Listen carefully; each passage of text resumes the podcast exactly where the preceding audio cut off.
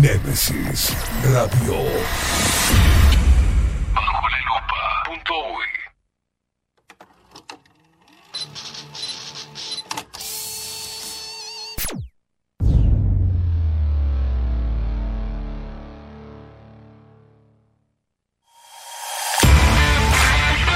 Bajo la lupa es presentado por Café Jurado, Farmeco y La Carola.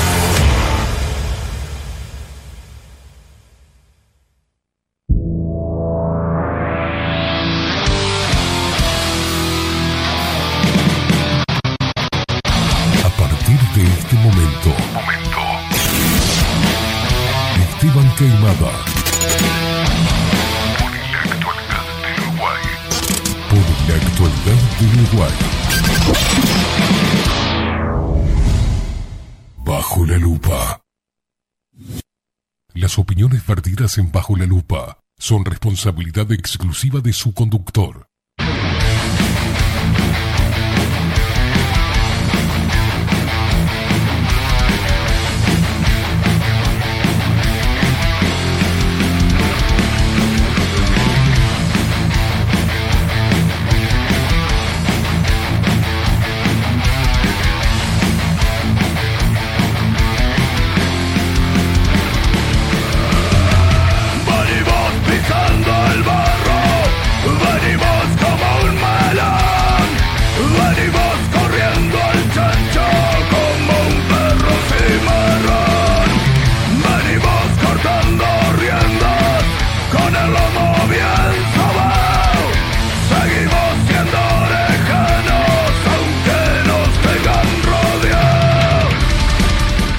Pero muy buenos días. Bienvenidos a un nuevo programa de Bajo la Lupa por aquí por Nemesis Radio. Más independientes que nunca.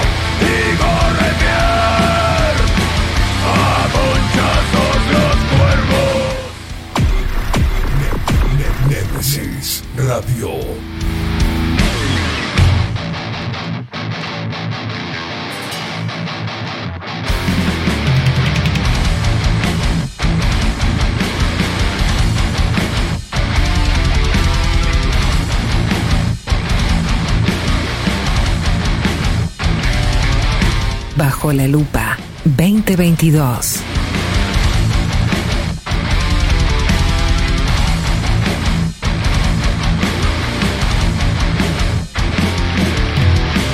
Venimos apretando bien los dientes, correteando a traidores y cobardes.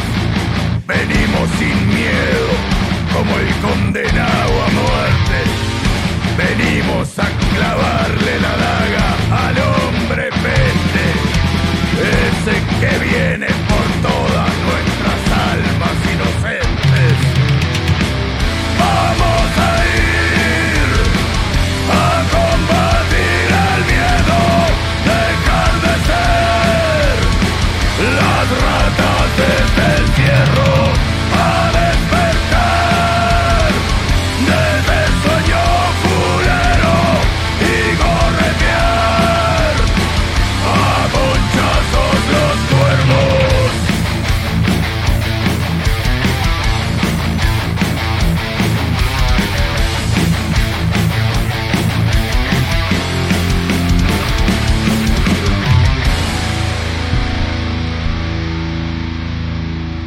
Muy, pero muy buenos días, queridas basuras inmundas. 20 minutos pasan de las 7 de la mañana de este miércoles 23 de febrero. 20 grados, hace el día precioso la mañana, tranquila. Hoy tengo, hoy vamos a hacer el programa uno y medio. Tenemos medio, medio, ah, tenemos medio hecho pedazos a Maxi Pérez. Pero vamos rápidamente porque se viene dentro de un ratito nomás. Mira, hago así como si tuviese el reloj. Dentro de un ratito nomás se viene Pablo Boraño y su columna La otra cara de la historia. En la web, el señor Miguel Martínez, sí. Y las voces comerciales las tenemos, los tenemos a ellos. Las mejores voces del Uruguay las tenemos nosotros, como la voz de ella hermosa, Maru Ramírez. Bienvenidos a Bajo la Lupa. Y la voz bien de macho, carajo, de Marco Pereira. Bienvenidos, Luperos. Y quien nos pone al aire y hace posible esta magia de la comunicación y con el rock nos pone bien arriba para arrancar este miércoles es el señor, el único, el inigualable, el hombre de los mil brazos, el pulpo Voldemort, Maxi Pérez.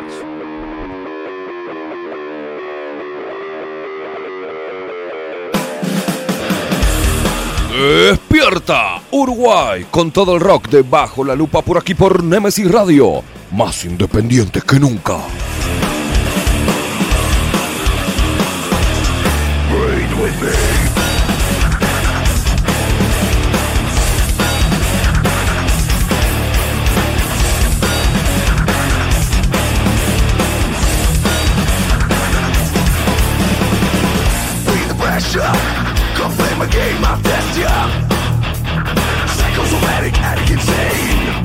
pressure. Play my game of gesture Psycho, somatic, addict, insane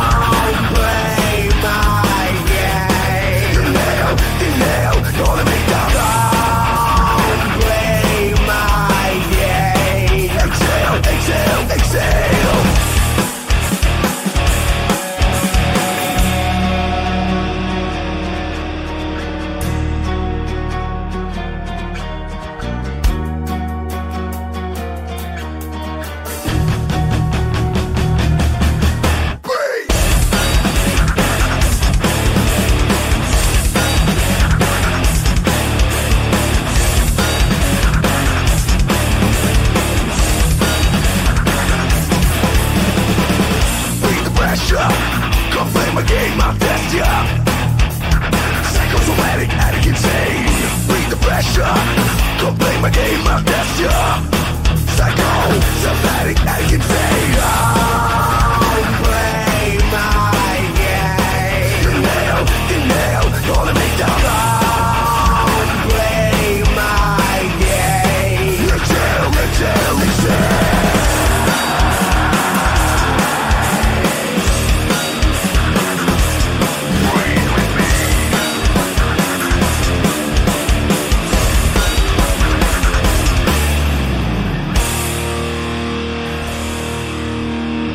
Rock, sí señor, porque bajo la lupa trajo el rock a tus mañanas para que te levantes bien intolerante, saltes de la cama, te pegues un ñoba. Sí, metele desodorante a eso, a los chivoles. Salí a la calle y ponerle el pecho a las balas y vos, mamucha, también. Te levantes, te pegues un bañito, te tomes un cafecito jurado, un matecito. Y salgas con toda esa belleza hermosa a ponerle los pechos a las balas. Chiquitito, vine, qué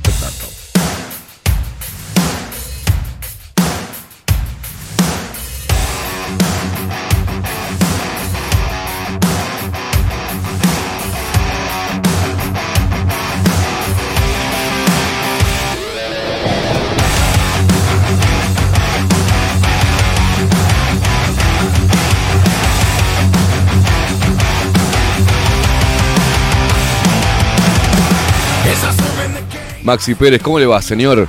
Buenos días, Keima, ¿qué tal? ¿Cómo anda? Y bueno, un gallito de por medio ahí. Brillito. ¿Qué pasó? Le arrancaron una muela ya. Sí, me sacaron una muela, es espectacular, la verdad, unos genios. Eh, ya de primera saludo a Gerardo Pereira y a Elisa, que son unos genios. Son unos genios, sí. Me hicieron el aguante hasta las ocho y media de la noche para poder est- eh, extraer la, la muela, una, una muela que estaba ultra difícil. Pero acá estamos, ¿eh? Acá estamos, Acá sí. Y aparte me mostró, ayer me mandaba Elisa fotos de usted porque le agarró frío Claro, ¿se acuerda que yo le dije que, que llegué con chucho de frío a su casa? Con frío. Me congelé, porque fui... Y le pusieron una mantita, pedí- pobrecito. pe- Pedí una frazada, boludo. Y me dijeron, no, frazada no tenemos, te podemos dar una túnica de estas. Y digo, ah, dale. Una tuniquita le pusieron. ¿Qué Y querías? va- ¿Tele y- también? Sí, Dice. Lisa que querías, que querías masaje con Claro, piedras calientes, tele. Sí, pero vos que- desayuno Se te continental. pasa más rápido el, Sí, el obvio. tema con te- una tele ahí mirando. Al final, después, cuando estaban terminando el trabajo, me puse el debate en el celular, pero me, me aburrí más de que no, de no ver No, nada. no, no, Entonces dije, no, esto es peor de Es que no ver nada. Entonces lo apagué y. Espantoso. Pero bueno, mostrá tu mejor sonrisa, como Maxi está trabajando en ello. ¿ah? En Timbó, consultorio odontológico, te ofrecemos la atención y todos los tratamientos necesarios para recuperar tu salud bucal. Reserva tu consulta, diagnóstico sin cargo, al 099-750-182. 099-750-182. Te esperamos en Colonia 1181, oficina 505, esquina Cuareim. Repito, Colonia 1181, oficina 505, esquina Cuareim. Nombrando bajo la lupa obtendrás un 10% de, de descuento, ¿no? De bonificación. No postergues más la sonrisa que te mereces. Como Maxi, así como Maxi, así como Leo. Timbó, tu consultorio odontológico.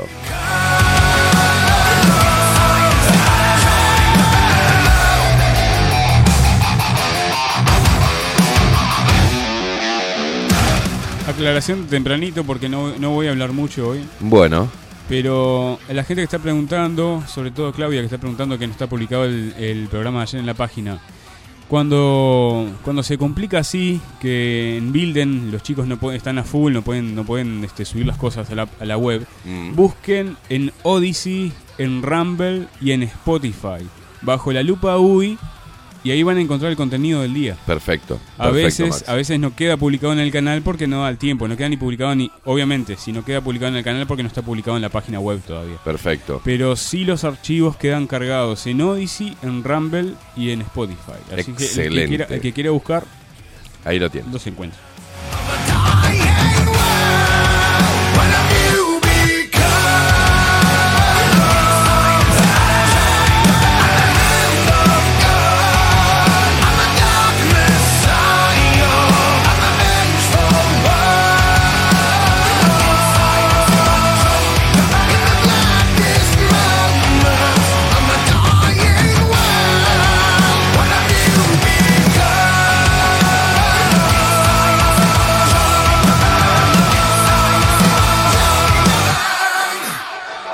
Y bueno, obviamente el tema, antes de que venga Pablito, va a ser eh, el debate de ayer, por el amor de Dios. Qué cosa más hecha la uruguaya, aburrida. No, no, no. Manini Ríos, que desastre.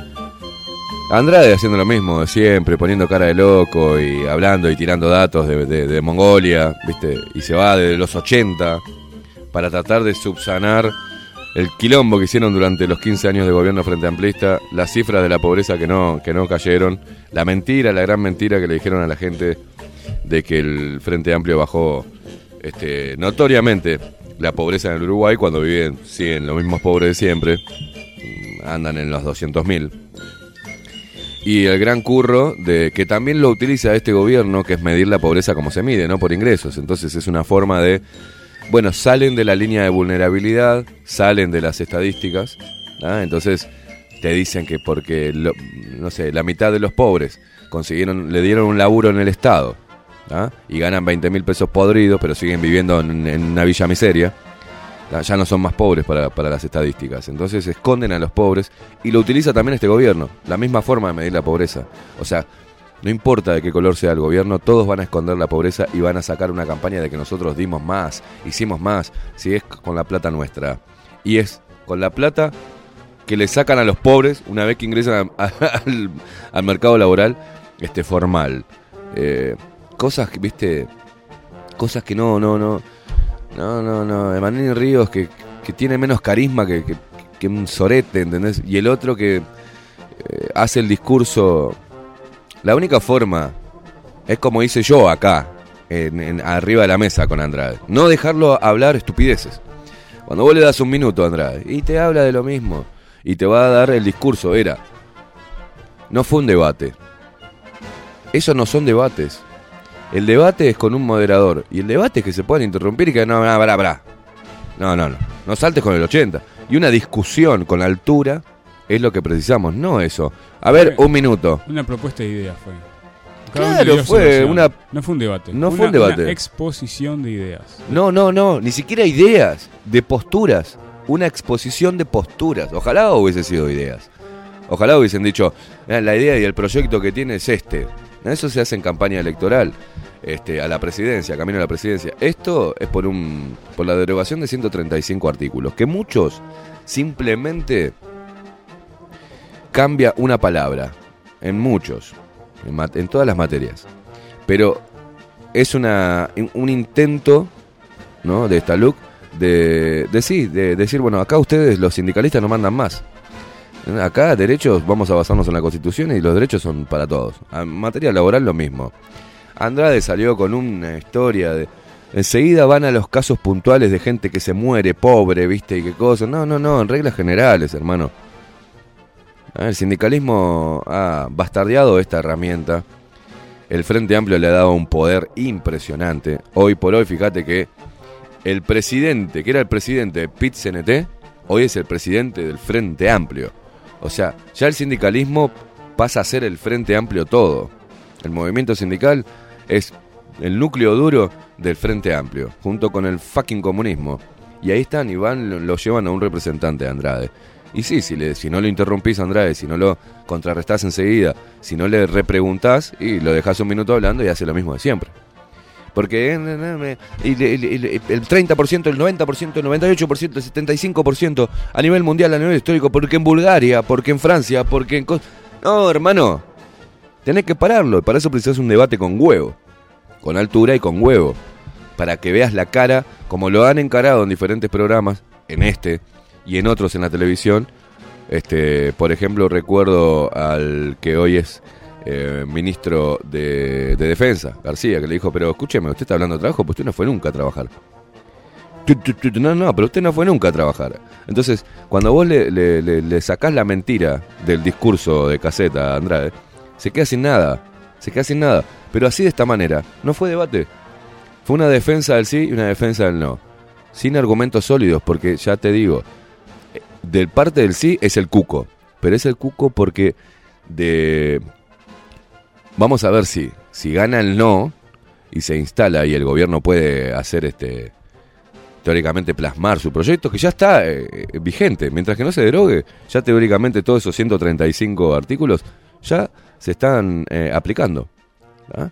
Ustedes vieron que salieron a matar eh, gurises, que salieron a matar putos, que, ¿no? que la policía salió a, a- gatillo fácil, que los sindicatos perdieron el derecho a huelga, son, eh, que se está beneficiando a los empresarios.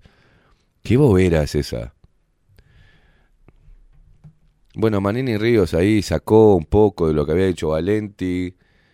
Valenti no se puede poner a, ni nombrar a Valenti en un debate. O sea, quien lleva la campaña del sí y que dijo y se contradice. Sí, Valenti se va a contradecir si es un mentiroso Valenti.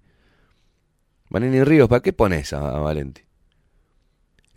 Lo que dijo Valenti sobre los sindicatos. ¿A quién le importa?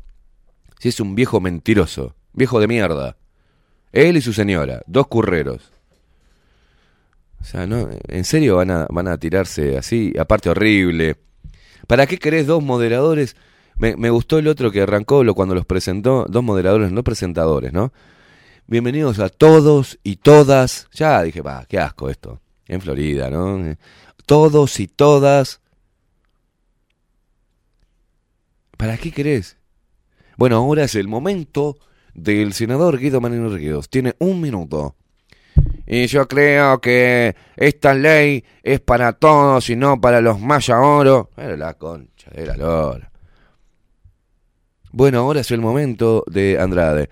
Porque, eh, qué raro que le interesen los, los, más vulnerables. Porque en, en 1975 en, en, en África mueren cinco niños cada dos segundos y medio eh, y tres milésimas. Este, la misma boludez de siempre. La misma boludez de siempre. Lo único, lo único que la izquierda, la izquierda ha hecho es empobrecer pueblos. Decirle a la gente que la culpa de su, de que esté pisando descalzo el barro es por culpa de los que tienen más dinero. Y ahora, ni siquiera, porque ni siquiera Guido Manini Ríos tuvo las pelotas de decir que ese discurso berreta de izquierda, que teóricamente, teóricamente trabaja para favorecer a los más vulnerables, ¿ah? Y trabaja y quiere quitarle al que tiene más para darle al que tiene menos, es una mentira.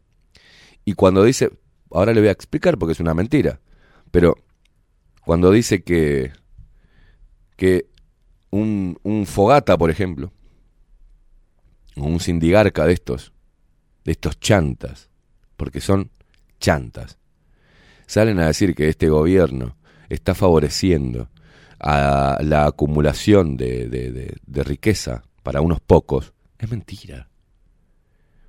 Porque ellos abonan y ellos reciben plata a través de ONGs, la izquierda toda y sus movimientos activistas, de los que tienen la mayor concentración de poder y dinero del mundo. Y le hacen los mandados a los que tienen ese 1% que tiene todo el poder del mundo.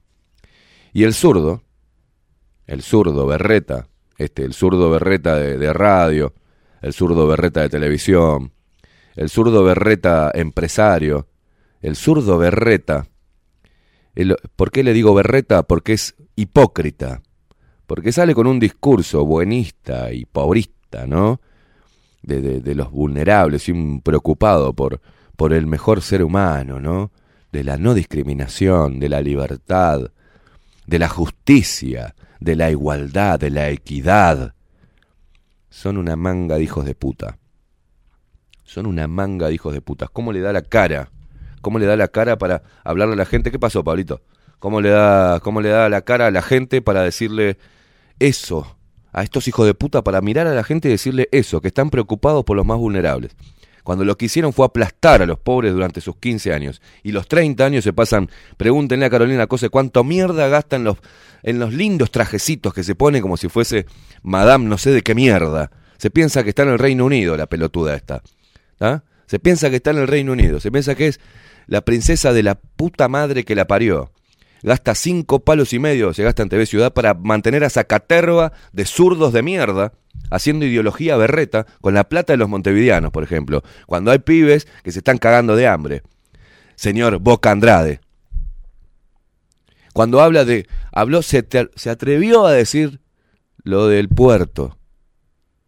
Se atrevió a decir lo del puerto, este hijo de puta. La extranjerización de la tierra se multiplicó en, el en los gobiernos frente amplistas. Porque ya no digo de izquierda, digo frente amplistas. Porque si no dice, no, no, enseguida, se, viste, dice, no, eh, no son gobiernos de izquierda, no era la verdadera izquierda. ¿Cuál es la verdadera izquierda? ¿La de Stalin? ¿La de Lenin? ¿La de Fidel Castro es la verdadera izquierda, hijos de puta? ¿La de Chávez? ¿La de Maduro? ¿La de España? ¿Cuál es la verdadera izquierda? Sotelo, cuando tuiteabas acá en el Partido Independiente está la verdadera izquierda. ¿Cuál es la verdadera izquierda, hermano? Hay gente que le preguntás, bueno, ¿qué quiere decir? Yo soy de izquierda. Bueno, ¿qué quiere decir? ¿Qué significa ser de izquierda? Eh, eh, eh, no saben. No saben. Ni siquiera saben lo que significa ser de izquierda, señores. No saben. Repiten. Estos pendejos que recién está saliendo agüita de coco. Estos pendejos pelotudos que se fuman un faso y se echan un polvo y se piensan que son ¡wow! Y se rapan la cabecita o se la pintan de verde y se piensan que están salvando al mundo. Estos pendejos no saben ni el ABC de la economía, ni cómo funciona el Estado. No saben una mierda. Salen a decir, em, y bueno, los que más tienen plata, hay que quitarle a los que más tengan plata. ¿Por qué? ¿Qué culpa tiene el que se rompe el culo y el que es exitoso del otro que es un fracasado? Y que está esperando a que pase el carro de los Robin Hood a tirarle un chorizo. Le damos una prestación. Hay muchos en Uruguay que se hacen pasar por loquitos y cobran una pensión de pelotudo. Cobran una pensión de pelotudo, porque es esa la pensión. ¿Qué cobras pensión? De pelotudo porque teóricamente no estoy apto para trabajar. Cobro una pensión de pelotudo. Y como cobran una pensión, una prestación del Estado, no pueden tener un trabajo en blanco. ¿Y qué hacen? estos pelotudos, cobran esa pensión, ¿tá? o sea, con la plata del pueblo, del, de- del otro que trabaja, y de hace todos los aportes, y cobra esa pensión de mongólico que se le llama, ¿eh? la pensión de pelotudo, la pensión de pobre. Y entonces trabaja en negro. Pero encima que cobra la pensión de pobre, trabaja en negro y pide trabajar en negro para que no le quiten esa pensión de pelotudo. ¿ah? Y encima después le hacen juicio a quien le dio laburo por tenerlo en negro. Es una cosa de locos. Le estamos dando plata a gente que no va a progresar nunca porque no le damos dignidad. No le enseñamos cómo salir solos de eso. No tiene que venir los mesías estos, los mesías de mierda, de camiseta manchada con aguajane, como este mugriento de Andrade. Porque es un mugriento. Ya en el aspecto, en cómo habla, en cómo se para. Chorro, que te afanaste y te jopeaste un terreno. Pedazo de hijo de puta. Que le mentiste a los del Zunca para catapultarte a donde estás ahora. Y te, te, querés colocar como la tercera cabeza del monstruo de tres cabezas entre Orsi, Carolina Cose y Andrade en el medio. Y uno que, le, que les, les lame el culo a todos, que es el Pacha, Sánchez. Otro que vive del Estado, él y su señora y toda su familia. Toda la plata que le entra en la casa del señor que se preocupa por los vulnerables, le entra por la plata de los trabajadores, de los contribuyentes, de los empresarios que tanto defenestran. Si no fuera por los empresarios, este país seríamos todos indios de mierda con arco y flecha, cazando ratas para comerla ahí, haciendo fuego en la rambla. Señores, avívense de una vez. El discurso de izquierda ya fue, está desgastado. Ya hace décadas que vienen diciendo, repitiendo la misma pelotudez. Y los pelotudos van, y los pelotudos pobres, ignorantes, van y los votan. Y odian a la gente que se baña y se viste bien y que puede tener un auto, por ejemplo. ¿Qué culpa tiene? ¿Qué culpa tengo yo, hermano, de querer progresar en la vida? A mí, acá los integrantes de, de, lo que hacemos este laburo, es una muestra clara. Acá no entra un mango de ningún contribuyente, la puta que los parió. No tenemos ninguna prestación del Estado. No tenemos publicidad como tienen los demás programas que están llorando por la pauta oficial. No tenemos nada de eso. Nada. Y no lo pedimos, no lo queremos. A ustedes que están ahí, no les debemos absolutamente nada, no les sacamos nada. Es más, contribuimos porque cada cosa que se gasta acá, pagamos impuestos, que esos impuestos van para los hijos de mil puta, que después salen en una marcha a decirte que vos sos un hijo de puta. Por encima contribuir a que le den plata y que se coman ese chorizo de mierda en cada una de las campañas. Córtenla con la gente pobre, hermano. La gente pobre pasa 30 años, muchas personas pobres, cagando en un balde. 30 años, va, hermano. 30 años cagando en un balde. No fuiste capaz de ponerte un water. En una feria, aunque sea. Afanado, cómpratelo. Si querés y compras todo afanado. No sean malos, loco. Y encima, un, en televisión, del interior del país, Florida, negro pelotudo, fracasado, diciendo buenos días, buenas noches, todas y todos. Otra pelotuda al lado, sin talento, que está ahí. Y otro moderador, que no hay nada que moderar, si no van a interrumpirse. No es moderador, es presentador. Ahora le toca el turno, el tema gozo al senador Manini.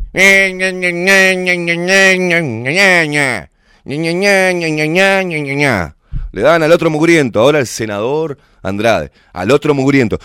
¿Y porque en Bulgaria? ¿Por qué cosa? ¿Porque África? ¿Porque Francia? En 1755. ¿Qué mierda me importa, hijo de puta? Te estoy preguntando ahora, como decime la idea para solucionar ahora. ¿Qué idea tenés? Andrade? Y no, eh, prestaciones, el, la renta básica universal, hijo de puta. ¿Esa es tu idea? ¿De darle dignidad al pueblo? ¿O los querés ahí? Ah, memoria, justicia. Eh, porque los, los chetos putos. Dale, dale, porque la taona. Eh, porque los empresarios. Van a seguir con eso. Ya se desgastó.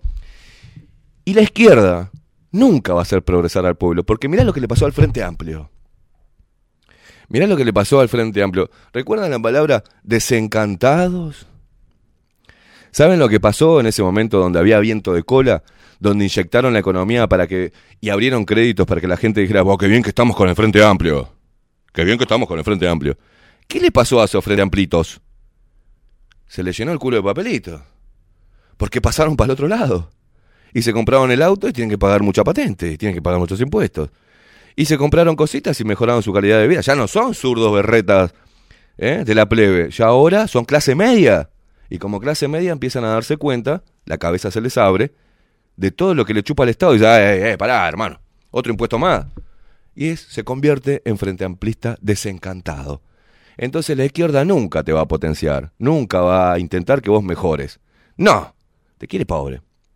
Pobre y dándote dádivas, con la plata de los empresarios. No grabaron el capital. En los 15 años de gobierno no grabaron el capital. 40 años diciendo que hay que grabar el capital. Pero cuando llegaron al poder no les dio los huevos. Porque no lo van a hacer nunca. Ay, el IRPF. IRPF. Vamos a redistribuir la riqueza. ¿En qué, hijo de puta? Si le estás cobrando a los trabajadores, le estás cobrando la mayor parte del IRPF. El 80% de lo que se recauda de IRPF viene del sector obrero. Y van los obreros pelotudos y a encolumnarse atrás de un castillo, atrás de un pelotudo de este como Fernando Pereira, o de un hijo de mil puta borracho como y chupahuevo de los dictadores, como Abdala. Y ahí lo tienen, a estos. ¿Quiénes son estos? ¿Quiénes son? ¿De dónde salieron? ¿Qué son? Al Capone. ¿Quién los banca? ¿Qué le tienen miedo a estos bananas? Me los como crudos los tres juntos. Y con una mano atada, me los como los tres. Me importan un huevo. Son una manga de delincuentes, señores. Y ustedes siguen apoyando a los delincuentes. Pero ¿qué le voy a decir? Si acá cruzando el charco, nuestros hermanos argentinos quieren a Cristina Kirchner, se vació todo, se afanó todo con el otro hijo de puta tuerto que ya no está más. Se afanaron todas, hicieron mierda todo, pero tiraron chorizo a las villas. Y como tiraron chorizo a las villas. Como afanaron y tiraron un hueso para la plebe, hay que votar a ellos. La culpa la tiene Macri, de los pibes pobres que hay hoy. No sean hijos de puta. La culpa la tiene la merca que entró, la cantidad eh, industrial de merca que hay. Y, y, la acumulación de riqueza de los políticos, que se afanaron todos, son toda una manga de chantas. Pero tienen la plata, y ahí está, de vuelta, los medios de comunicación, financiados todos por el globalismo, todos por el globalismo, todos ganando plata diciendo boludeces zurditas para quedar bien con la mayoría y como quedan bien con la mayoría, dicen pelotudeces zurditas, progres, tienen laburo, tienen plata y empiezan a acumular riquezas. Los portavoces de un discurso falaz. Eso es lo que buscan, no son periodistas ni comunicadores, son portavoces de un discurso falaz. ¿Y cuál es la contraparte? Para tirar por tierra todo ese discurso berreta con un montón de pruebas que le, que le pueda. Manini Ríos. Manini Ríos. Lo ponen a debatir con, con el Boca. Poneme otra persona ahí. Más canchera con la lengua. Pero una, una persona con carisma. Y que se ría de lo que está diciendo. Y que le conteste no lo que llevó anotado en el papel. Que le conteste ahí. Repentización, señores. Te está mirando todo el país. Y estás dejando que un bocón diga una sarta de incoherencias. Y esta ley no es para los mayas de oro. Me estás jodiendo. Me estás jodiendo.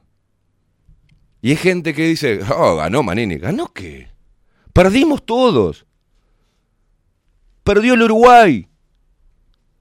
Y ahí te das cuenta que estamos perdidos totalmente si decimos, ah, el Boca Andrade este, le ganó a Manini. Ah, bien, compañero. Lo dejaste chiquito. What the fuck? ¿Qué, viste? No, el, general ahí parado, ¿eh? Se la bancó bien y lo, lo dejó chico. ¿Qué debate vieron? Y que no fue un debate. No fue un debate, fue una exposición cronometrada de posturas.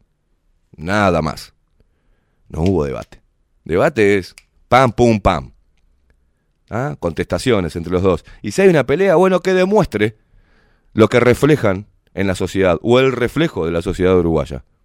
No, ellos son unos hijos de puta. Los políticos son unos hijos de mil puta. Siembran la cizaña. Generan el discurso de odio. Generan segregación, enfrentamiento con su propio pueblo.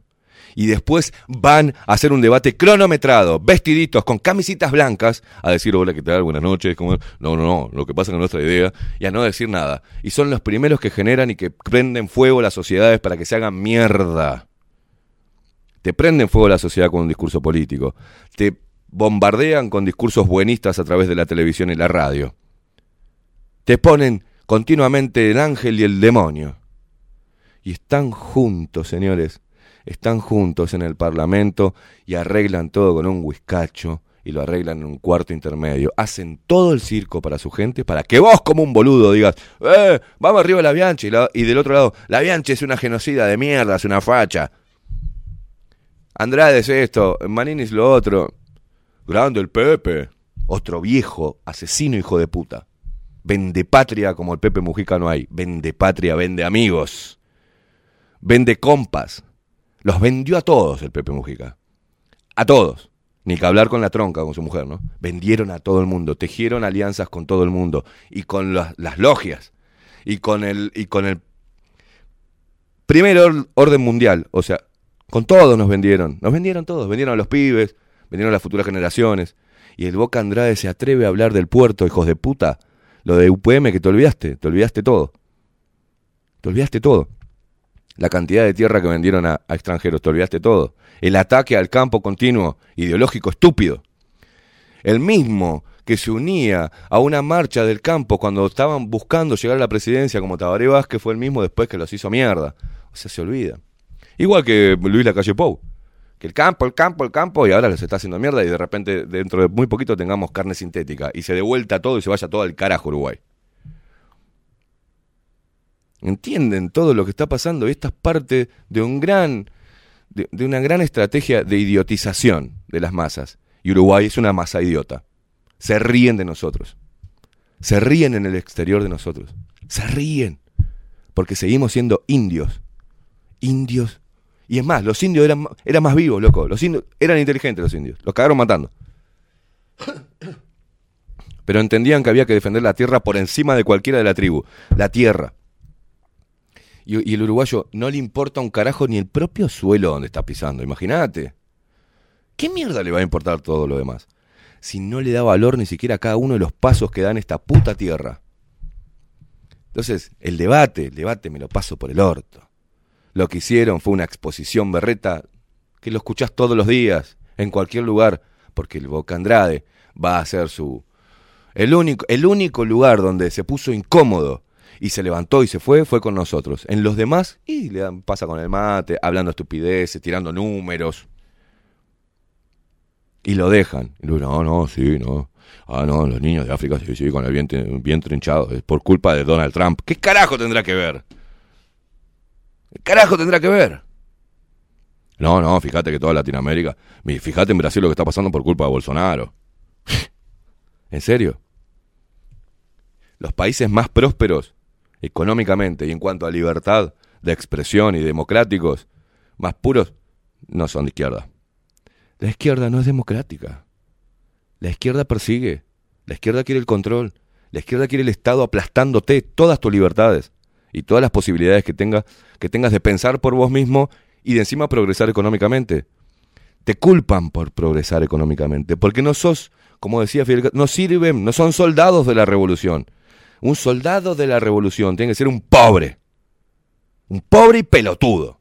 Y que encima sea tarado, que se la juegue en ir con un fusil adelante de- en, en la primera línea, para que muera primero. ¡Ah! Voy a defender a la revolución, pelotudo. Fuiste utilizado.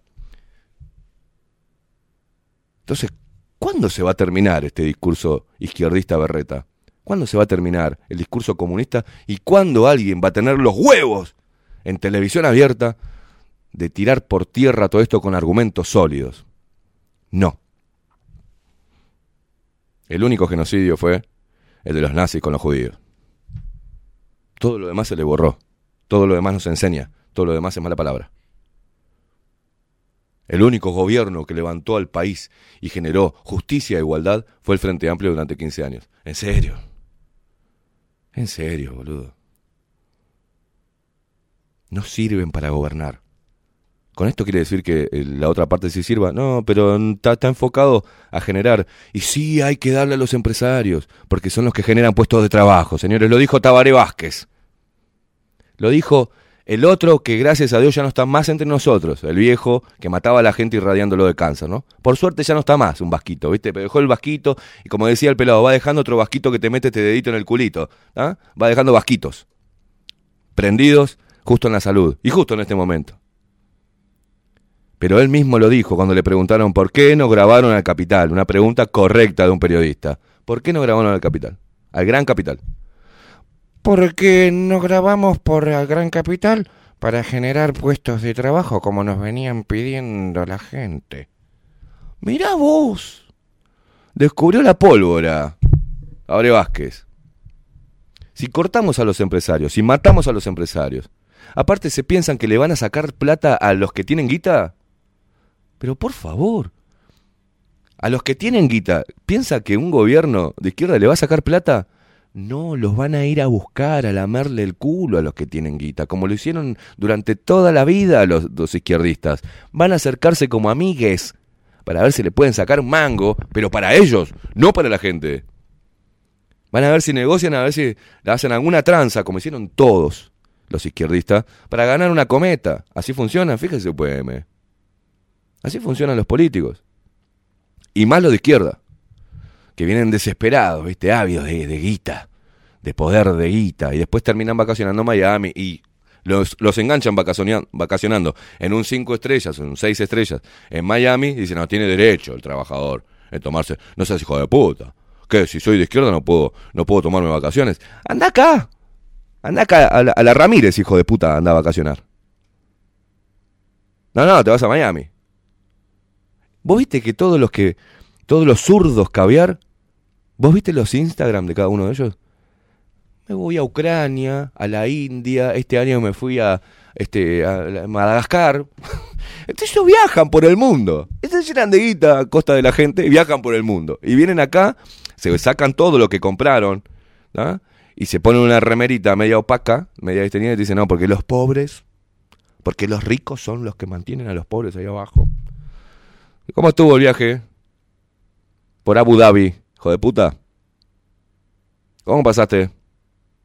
No, veo, estabas re preocupado en Abu Dhabi pensando en los pobres de tu país, ¿no? Zurdo de mierda. Berreta. Así hay que contestarle a esta gente para que aprenda, ¿viste? Para que deje de mentir. Para que deje de mentir.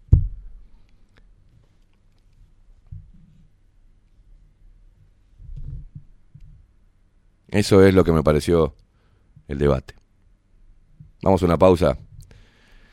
Que a la vuelta viene la columna de Pablito Boraño. La otra cara de la historia.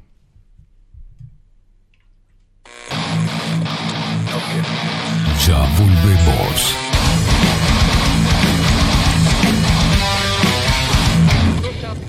Bajo la lupa 2022. Némesis Radio. Mostrá tu mejor sonrisa. En Timbo, consultorio odontológico, te ofrecemos la atención y todos los tratamientos necesarios para recuperar tu salud bucal. Reserva tu consulta diagnóstico sin cargo al 099-750-182. Te esperamos en Colonia 1181, oficina 505, esquina Cuareim. Nombrando a Bajo la Lupa, obtendrás un 10% de bonificación. No postergues más la sonrisa que te mereces. Timbo, consultorio odontológico. 099-750-182. Grupo Service. Servicio técnico especializado. Huawei, iPhone, Xiaomi. Trabajamos con todas las marcas. Contamos con servicio express. Cambio de pantalla en 30 minutos. Grupo Service.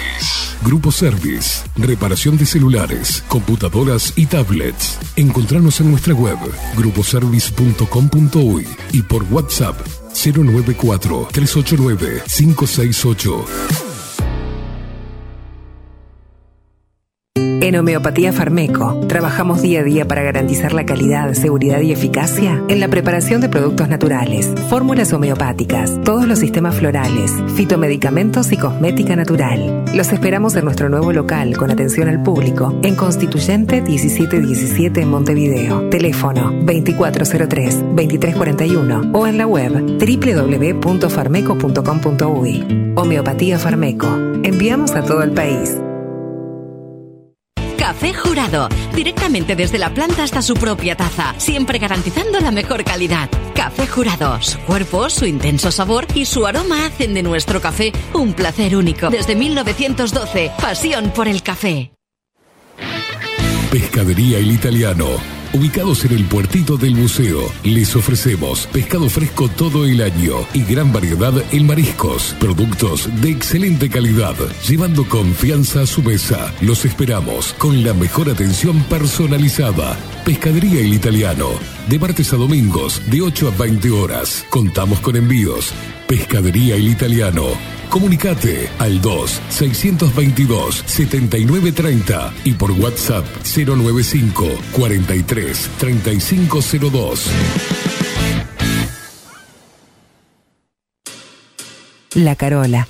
13 años haciendo las mejores paellas y tortillas españolas de Montevideo. Sus chefs, Marcos y Carola, no solo ofrecen las mejores paellas, sino que también tienen las mejores pavlovas de la ciudad. Cuentan con un jardín exclusivo para tapeos, degustaciones de vinos y reuniones familiares. También ofrecen un menú express con opción de pasta y jugos naturales. De martes a viernes a partir de las 20 horas, sábados y domingos, también al mediodía. Instagram, La Carola Tapas. Gonzalo Ramírez 2225, esquina Juan Polié. Reserva tu lugar 099 24 20 72. La Carola, el clásico de la ciudad. Si busco timbres notariales. Salón Libertad. Y si busco juguetes. Salón Libertad. Y si busco. No busques más. Salón Libertad tiene todo lo que te puedas imaginar. El salón más completo del centro. Agencia oficial de timbres notariales, profesionales y judiciales. Y si busco fotocopias. También. En Salón Libertad. Paraguay 1344. Teléfono 2900 3833. Y si busco golosinas. Y si busco refrescos. Y si busco alfajores. También. Salón Libertad. 2900 3833. Mercería Las Labores. La mercería más antigua del país, desde hace más de 100 años junto a vos. Tristán Baja, 1524, abierto de 9 a 19 horas. Visítanos en www.lanerialaslavores.com.uy. Facebook, Mercería Las Labores. En Instagram, Mercería Lanería Las Labores. 094-893-881. En artículos de mercería y lanería, lo que no encuentra aquí, no existe. Wolfer Contenedores. Realizamos oficinas, viviendas y proyectos a medida. En Wolfer Contenedores armamos el proyecto para tu vivienda con uno o más contenedores. Visita nuestro showroom en Ruta 1, kilómetro 155-500 y elegí tu vivienda. Wolfer Contenedores para entrega inmediata. Informate al 094-263-705 45 20 31 63 o en wolfer.com.uy. Wolfer Contenedores desde Colonia y Montevideo para todo el país. La imagen lo es todo. Adolfo Blanco, fotógrafo profesional. Una buena foto guarda tus recuerdos y también puede vender tus productos. Cobertura fotográfica de cumpleaños, bodas, eventos empresariales, retratos, books, fotos de productos, fotos para web. Fotógrafo profesional, Adolfo Blanco, 099 150 092. Mercado de Carnes La Vaquilla. Ofrece a sus clientes los mejores cortes y la mejor atención. Vendas por mayor y menor. Descuentos especiales a colegios y caterings. Envíos sin cargo. Teléfono 2-208-9877. Horarios de lunes a sábados de 7 a 13.30, de 17 a 20 horas. Domingos de 8 a 13 horas. El tierno sabor de nuestras mejores carnes a su mesa. Mercado de Carnes La Vaquilla. Avenida San Martín, 2555. Teléfono 2-208-9877. Envíos sin cargo. Estudio Jurídico Notarial, Perezcal y Asociados. Más de 25 años de experiencia en todas las materias, representando a estudios nacionales e internacionales. Una amplia trayectoria en materia penal, sucesiones y reivindicaciones. Más de dos décadas de experiencia recuperando terrenos ocupados. Torre Gorlero, oficina 20, 21 y 22. 099-309-319. Estudio Jurídico Notarial, Perezcal y Asociados.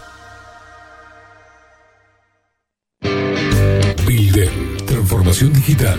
Creamos la estrategia de transformación digital para que tu empresa avance y se adapte a los desafíos de hoy. Desarrollo y posicionamiento web, community management, planes de marketing digital, Builden.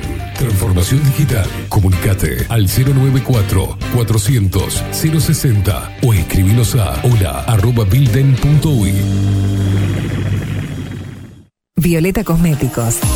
Todo en perfumería, maquillaje y cosmética nacional e importada. 44 años de trayectoria nos respaldan para darte el mejor asesoramiento.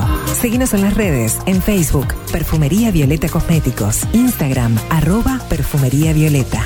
Teléfono 4342-2791, 4342-9524, WhatsApp 092-306-779. Violeta Perfumería Cosméticos. Sarandí 549, San José. Envíos a todo el país. Mencionando bajo la lupa, 10% de descuento.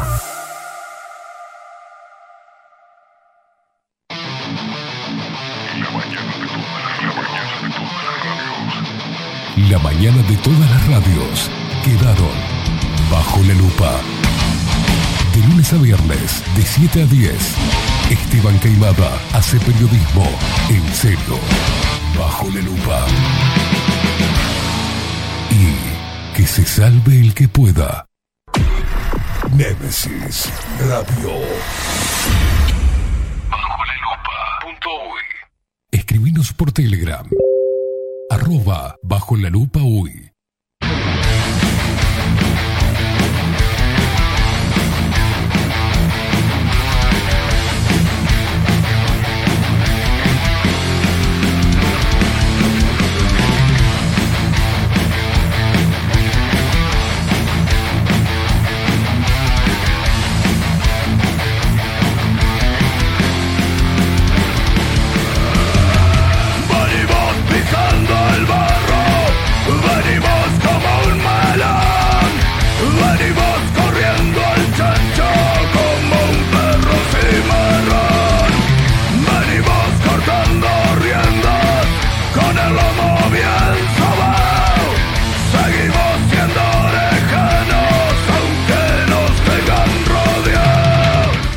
Siete minutos pasan de las 8 de la mañana, estamos compartiendo un cafecito jurado. ¿eh? Recordá siempre compartir todos tus momentos con las cápsulas y el grano molido de café jurado desde la planta a la taza, asegurando la mejor calidad. Pedilo al 093-554-715. 093-554-715. Visita sus dos locales. ¿eh? Tenés uno en Tres Cruces, en Acevedo Díaz y Ocuart, y ahí te comunicas al 093-554-715 con Paola.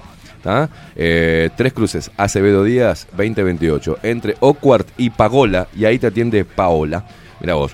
Este, y en Carrasco, qué boludo que estoy hoy. En Carrasco, Bautista Alberdi 6595, esquina Murillo, teléfono 2600 6133, y ahí te atiende Bernardo. Que no rima, a ver, no rima un carajo. No, no rima. Distribuye Cápsulas Uruguay. Seguilo en Instagram, Cápsulas Uruguay. Y hoy me levanté apasionado. Sí, señor, apasionado con, con- con la crítica.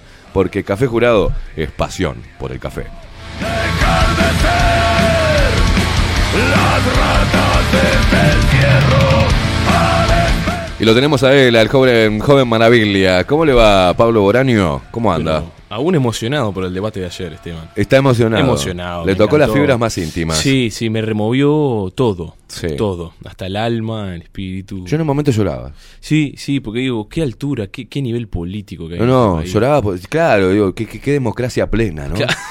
Digo, eh, digo, Exacto. y ahí recordaba las palabras de, de nuestro benemérito presidente Luis Lacalle Pou. Uruguay es el faro de la democracia. Y yo lloraba. Sí, sí, Porque ejemplo. dije, pa, Qué altura, qué, qué nivel. altura. Un- Una Qué disertación de filosofía política. Estos políticos que ponemos ahí para que nos Me representen. encanta, Impresionante. Me encanta, Impresionante. me encanta. Parecía que estaba, aparte, aparte, aparte, vamos a decir una cosa, ¿no? Bien siglo XXI, yo te diría, casi entrando al siglo XXII, la tecnología del estudio. Sí. Dos, con un solo micrófono de coso. no Y el papelito, so- y el papelito que pasaban uno al otro. El como era- papelito. había unos papelitos de mamá agarrado a manopla. y el No, micrófono.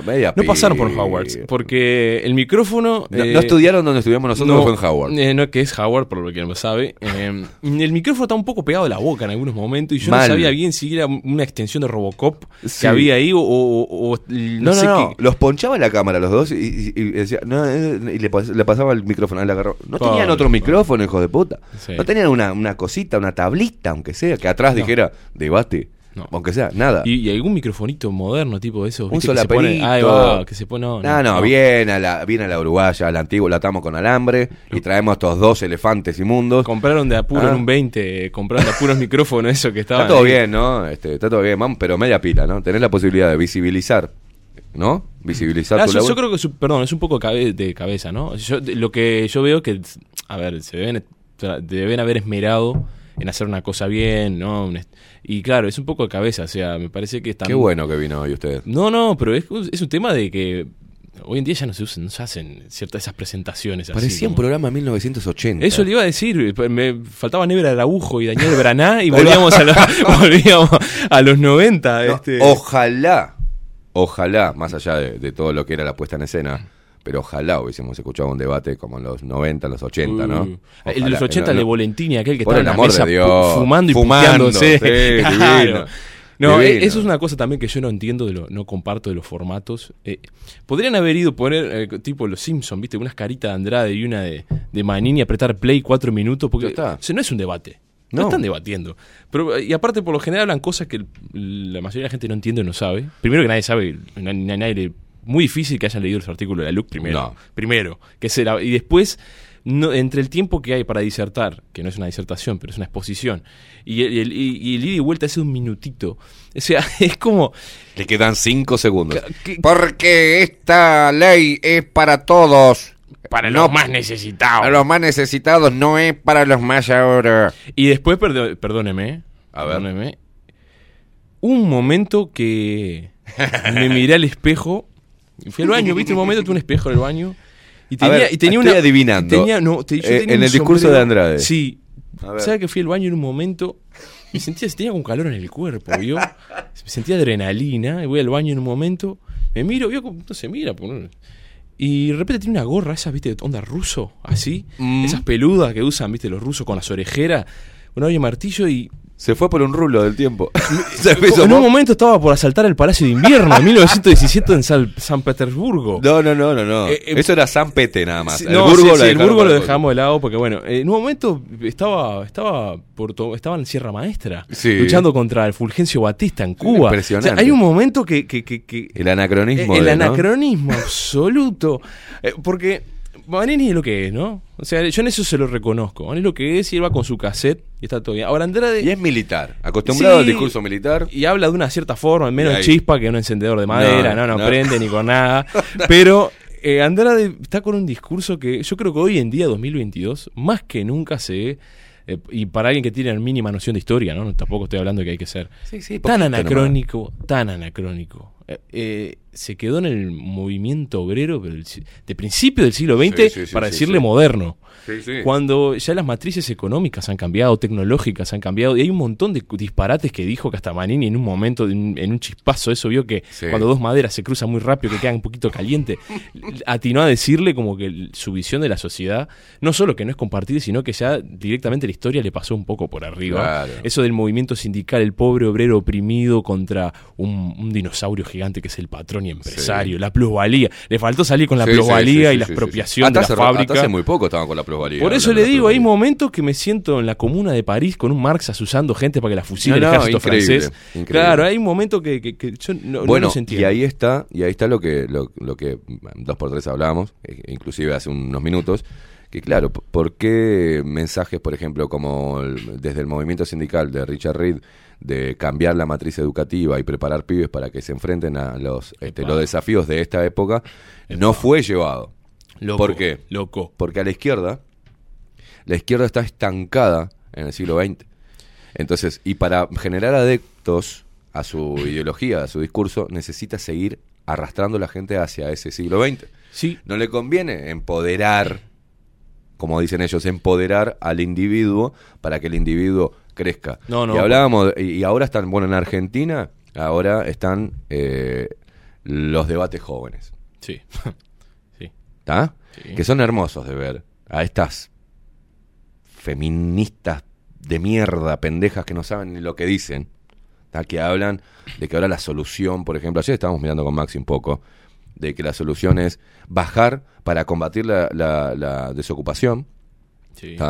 hay que bajar la, la- en vez de ocho horas, llevarlo a seis, Sí. porque cada tres le sacás dos horas a cada uno y generás otro puesto de trabajo de seis horas.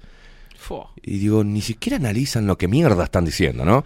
Pero más allá de eso, dice, no, hay que ir a quitarle los, los, los, eh, digamos, los privilegios a los que más tienen para darle a los que menos tienen. O sea, no. Y hoy vos decías algo este, respecto a, al- a lo rancio del movimiento sindical y lo rancio y fuera de, eh, y anacrónico de luchar siempre por estar en la formalidad del trabajo. Hoy hay mercados que a través de la tecnología y hay jóvenes que hacen que, por ejemplo, Es que, a ver, todos conocemos a algunos y no hay alguno que está escuchando ahí. La mayoría de los jóvenes hoy que están ganando sueldos que en Uruguay no existen. Mm. Algunos hasta sueldo de político, no me lo contó nadie, lo hemos visto, Sí. todos conocemos a alguien, por ejemplo, programadores. Un guacho en la casa trabajando de programador de tester, no te digo que todos ganen igual, ni todos ganen, Mm. pero difícil que ganen baje, que menos de 50 palos, ninguno. Estamos hablando de sueldos de más de 100. Mm. Muchachos de 27 años menos, o algunos más, no tienen que son ni la programadores. más puta idea del movimiento obrero. o sea, No, eh, por supuesto, o sea, hay un, ya hay un nue- o sea, se ha diversificado lo que se llama le- en el siglo XX, siglo XIX, la matriz industrial, la matriz Claro. productiva, que lo digo con términos marxistas casi, ¿no? Expropiese. No, Expropiese. que hay gente que está totalmente por fuera de- del, del planeta, del universo, que está viendo Andrade con unos lentes puestos que nadie sabe qué es. Que la mayoría de, la- de los jóvenes que están ganando sueldos casi que de gerente de banco hoy en día, que son ciento y pocos de miles de pesos, no son tanto, antes había más diferencia. Son gente que no está sindicalizada, no está peleando por ningún derecho laboral y está eh, no necesita organización, está en la casa eh, y, y son los que en parte son un pilar fundamental el motor de la economía sobre los jóvenes, de, de Claro. determinadas áreas de consumo. Esa, esa gente consume determinadas cosas que un viejo no consume, Exacto. por más plata que tenga. Eh, No, porque te van a decir, eh, sí, pero no pagan ningún impuesto ni aportan nada para su jubilación. Y yo me acuerdo, siempre saco, a, a- recién le contaba.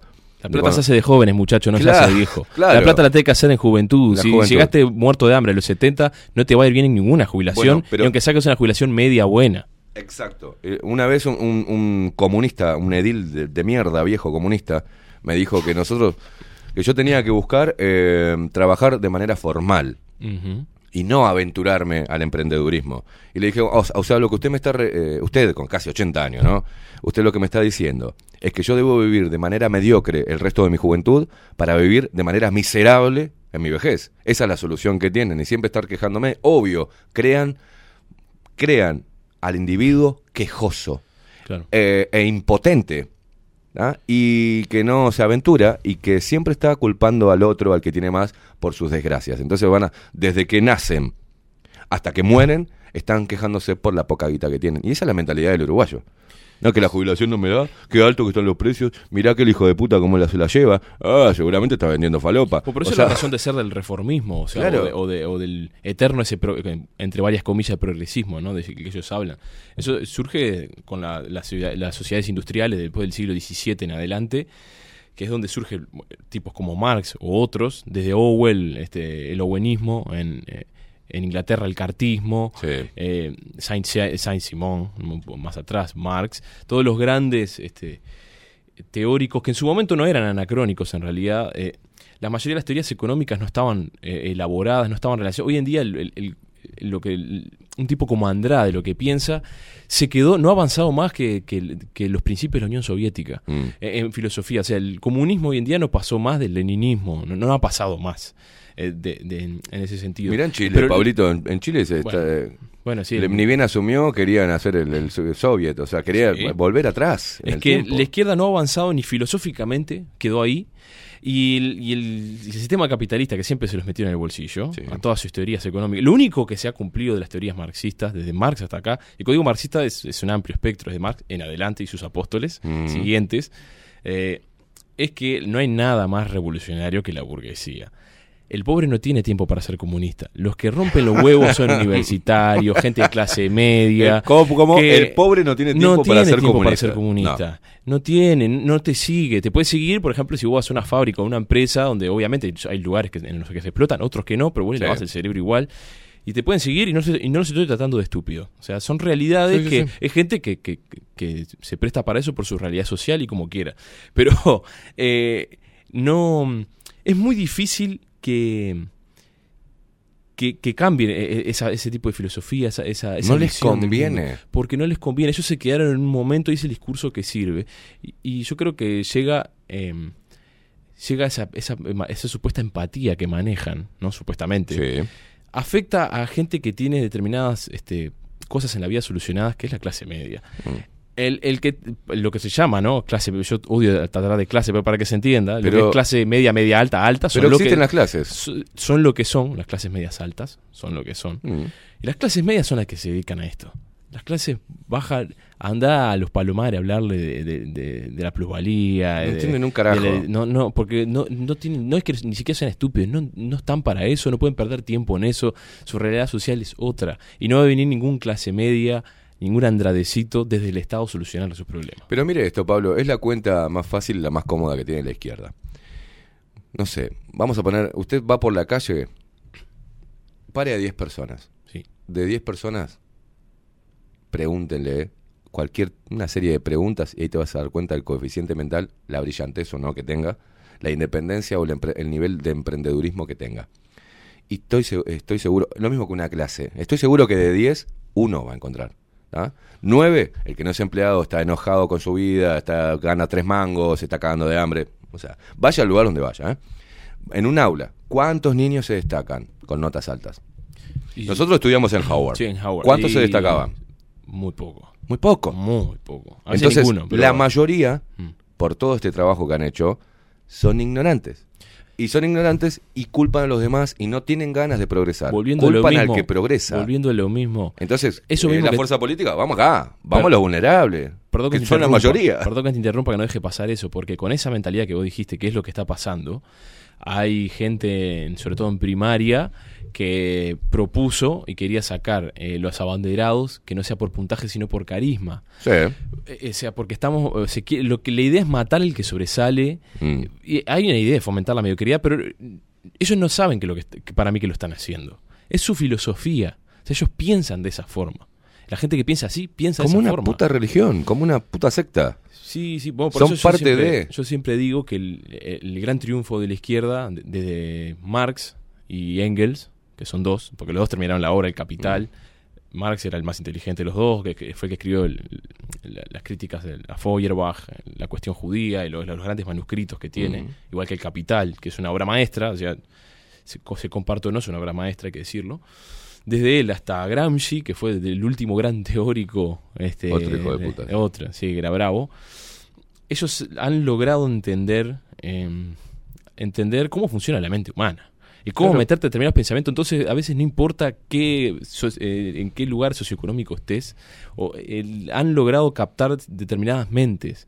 Eh, cuando una, una clase de filosofía que tuvimos acá en Bajo la Lupa, que fuimos desde Hegel, Mm. desde Kant, pasando por Hegel hasta Marx, te das cuenta que hay En la otra radio donde dejamos los restos que, que ahora hay aves que la están picoteando. Sí, sí, están los cuervos esos girando. arriba. Sí, sí, ahí mismo. Dejamos unos pedazos de tripa, dejamos de arriba del coso. Están comiendo ojos Sí, ahí, sí, sí, están- en el campo de batalla. Es que En ese lugar que hablamos. de- ahí mismo, en- en- tuvimos una, una- Debe estar en Bajo la Lupa UI, debe andar por ahí, supongo. Capaz, Debe andar por no ahí, sé. sí.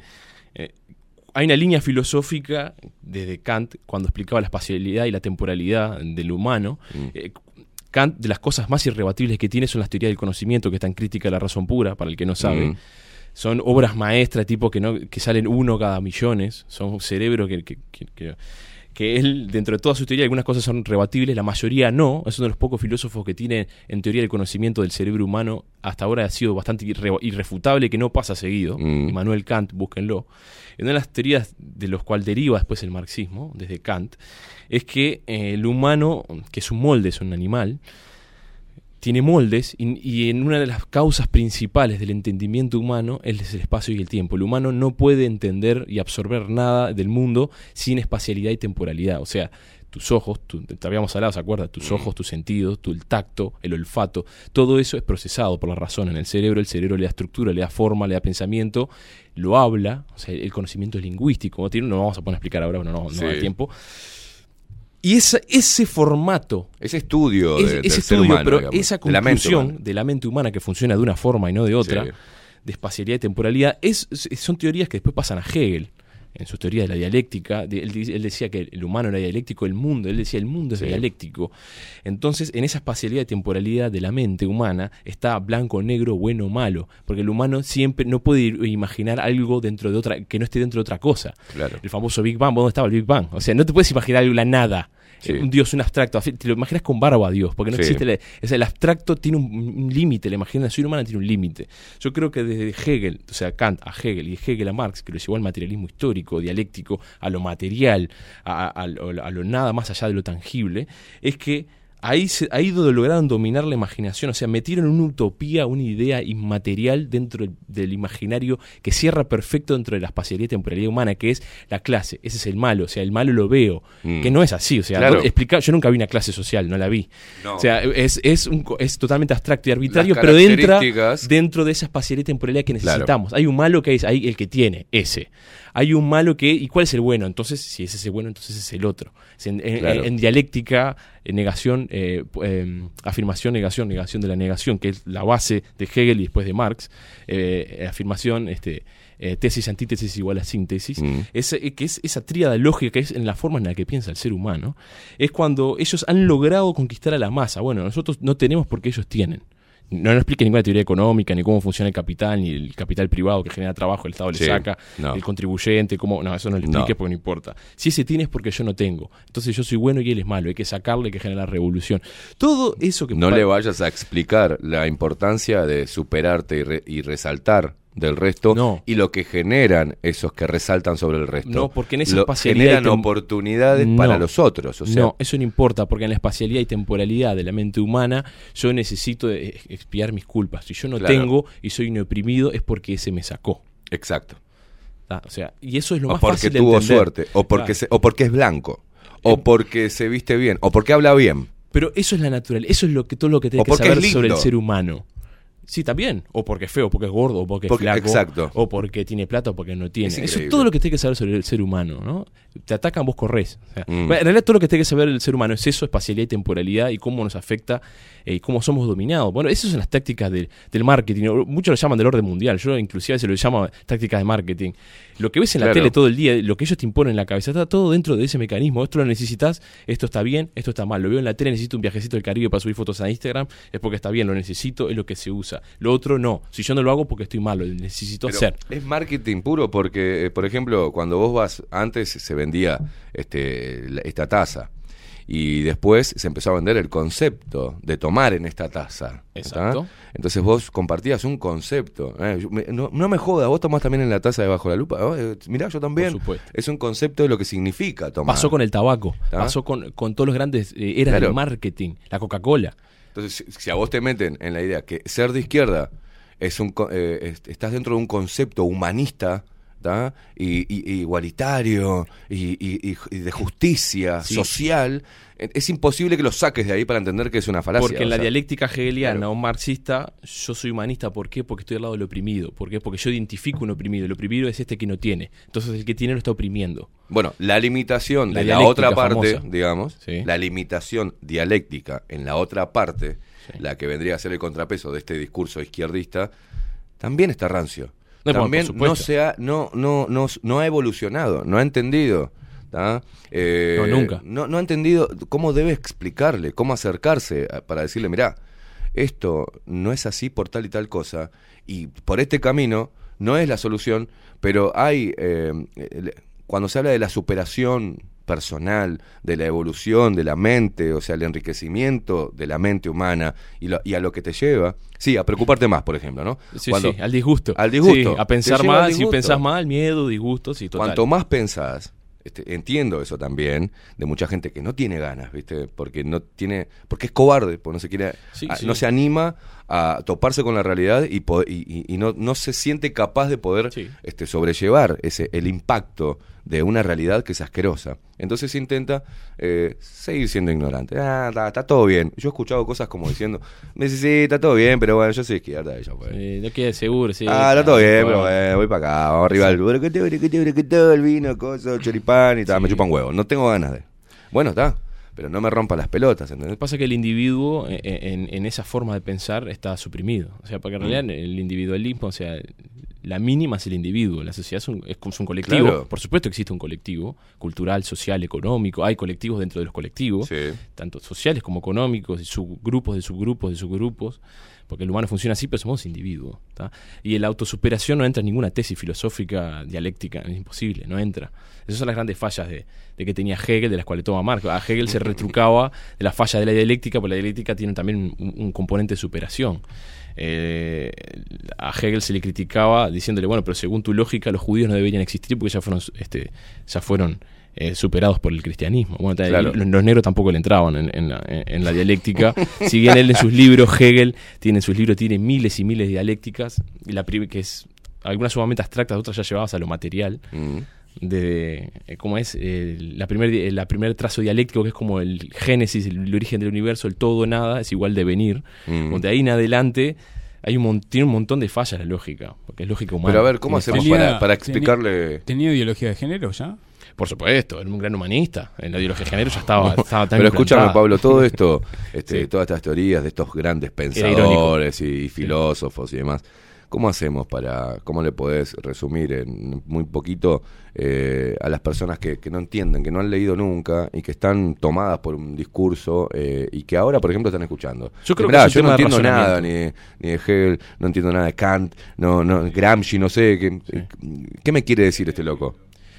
Sí Si no, es- no es tan fácil. Sí, Por eso yo lo quiero. claro, o sea, es- el sí. desafío nuestro No. es decodificar y decir, bueno, ¿de qué estamos hay hablando? parte de realidad? razón o sea el que el que no tiene curiosidad no va a leer y el que no lee no sabe eso es real, eso es una Sí, pero hay realidad personas que, vos fíjate que hay hoy Pero- jóvenes que no comprenden un texto. no no por y no es por culpa de que sean idiotas, es porque eh, eh, hay algo que está, que está, que yo está puedo hablar como una opinión Claro. puedo hablar como una opinión, para mí es un tema de razonamiento. O sea, todos tenemos, yo, o sea, todo, usted también, yo, Maxi, todos se razonamos de determinada forma Mm. y como decía Kant, hay moldes y todos tenemos predisposición a caer según un montón de, de- de disyuntivas en la vida, tenemos este, tendencia a caer dentro de un razonamiento dentro de otro. Mm. Hay gente que es millonaria y no entendés como izquierda. ¿Cómo existe a EBU, por ejemplo, de, eh, eh, bancarios que son, eh, que son marxistas?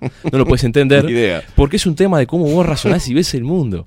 Y después, te- a veces, te- sobre todo a los comunistas les llama la atención que haya en un laterío una bandera de cabildo abierto. Mm. No, no lo pueden entender, porque son formas de razonar.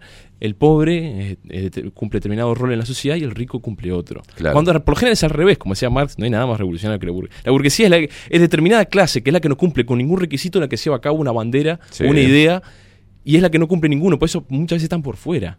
Porque Claro. No es pobre, ¿no? Pero tampoco es George Soros. Entonces están por fuera y son los que llevan y van moviendo.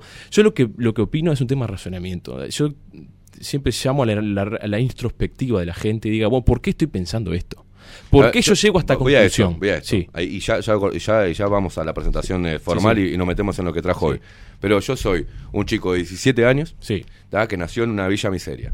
Y mis padres y todo mi ambiente me dijo que eh, la culpa de lo que yo estoy pasando la tiene personas como usted, por ejemplo, que Ajá. estudió, que esto, que está, que no, que pertenece a otra clase social, no vive en, en una villa y sabe hablar y, no y se superó en la vida. Y nació mamá y papá este, en una clase clase media, no clase baja.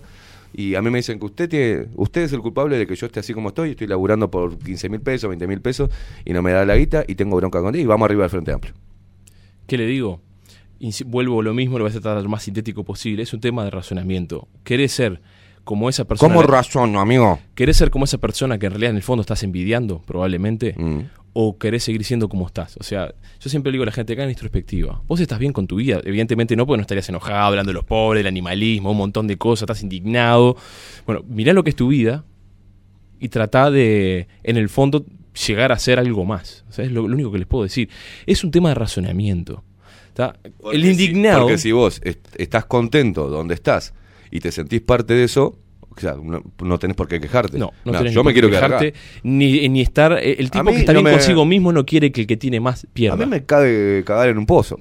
Vos, me cabe. vos estás bien contigo mismo, no querés que el, que el millonario saque- eh, pierda plata. Es muy difícil. Yo no tengo una receta, de repente que queda medio floja esta respuesta, pero es que no hay una receta. Para mí es un tema de introspectiva, es un tema casi hasta psicoanalítico. Para mí va por ahí. La- mucha gente este, deriva sus frustraciones en la política, La- la- sus megalomanías, sus frustraciones personales. Mm. Hay gente que fue abusada de, de niño y se deriva en, en- en ideologías de género. Y, y lo cree con pasión y milita. Yo conozco gente que ha Sí, sufrido sí. cosas traumáticas y toda su frustración la deriva en, en abstractos que son inllegables, en utopías que son inalcanzables y pelean y pelean y pelean por eso y su vida sigue siempre siendo la misma, no superan sus traumas. Para mí hay problemas introspectivos. Primero es- la revolución empieza en uno Mm. y después va hacia afuera. Es, es el consejo que más puedo dar es la introspección. Pensás qué estás haciendo mal en tu vida, por qué vos pensás que ese es el que te está sacando a vos. ¿Por qué? O sea, pensalo. Es un pensamiento sencillo. Que no Bueno, te está mirá, sacando yo- nada. Yo, estoy acá. A mí George Soros a mí no me sacó nada. Claro. Por ejemplo, puede estar perjudicando porque él con sus ONG se puede pensar en todas las cosas que él hace, Mm. que él intenta imponer. Pero a mí, él, que Bill Gates tenga plata no es mi culpa. Y que yo sea pobre tampoco es culpa de Bill Gates. Claro. Pero eso se- tiene que haber una serie de razonamientos para llegar a eso. No es porque yo se lo diga.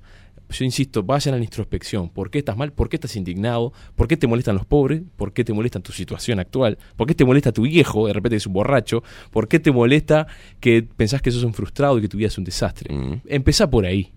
No, no leas a Gramsci, diga, no, porque Gramsci dijo esto, hay que matar a todos. No, no, empezá por vos, monstruo. Tenés un problema. Y sabés que cuando sanás muchas cosas internas, cambiás de opinión hasta política. Claro. Ese es un gran consejo que le doy a la gente. Hagan Obvio. introspección porque ¿Cómo yo es? también pensaba Hasta de los una 20, hasta forma. los 20 si hasta lo- a los 50 años pensás igual que los 20, eso es un pelotudo. Pelotudo. Así te lo digo. Cerrando, Cerrando y hagamos una columna histórica que hay que esperar este, 33 años de este pibe de 17 años que te está preguntando. O sea, que esperar 33 años, la, edad de. Cristo. Ser, tener Este, 17 años no es excusa para ser un boludo. Todos fuimos boludos a los 17, pero no es excusa. No es excusa. Señores, hermoso. Vamos a presentar formalmente la columna de este señor. Ahora, en Bajo la Lupa. Pablo Boraño nos muestra la otra cara de la historia.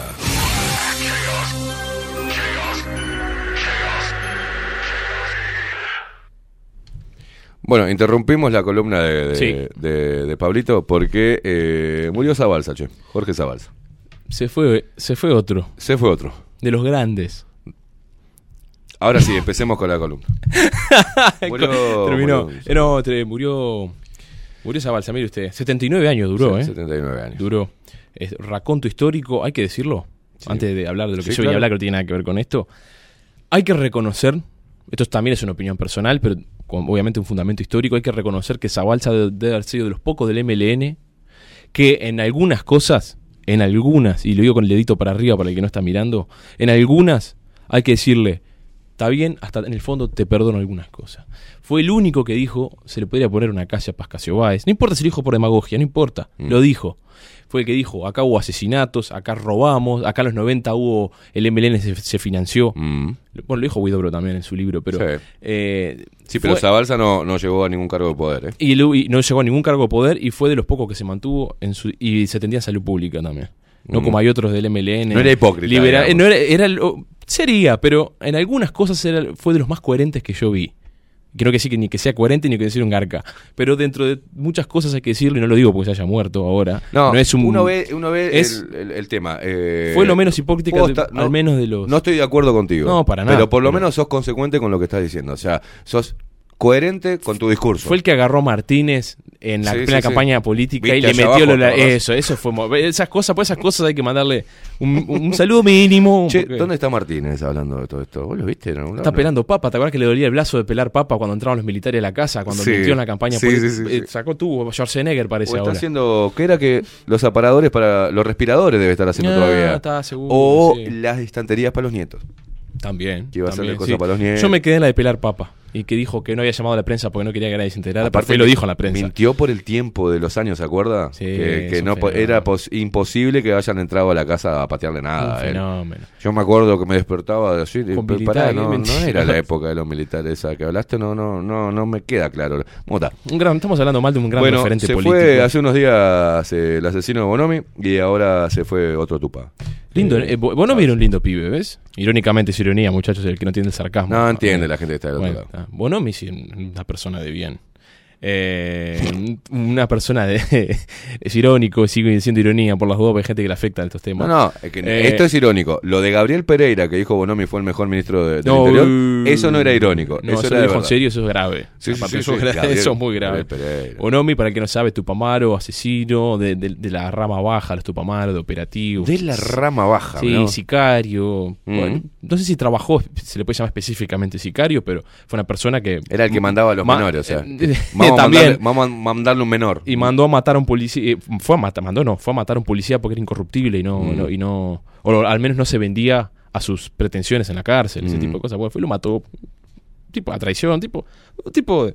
Un tipo de los de antes, ¿vio? Un tipo Sí, sí, con, sí, con sí. códigos. Con códigos y valores. Exacto. Con Eh, códigos él, como los mafiosos. Mal, más más, Alemania, Engler, toda la manga de Blixen, esos asesinos que todavía hoy tienen cargos políticos, enseñan en la universidad. Ah, es una cosa de locos. El por la duda, que no sabe, el MLN era un, era una- era un movimiento guerrillero y terrorista, ambas cosas.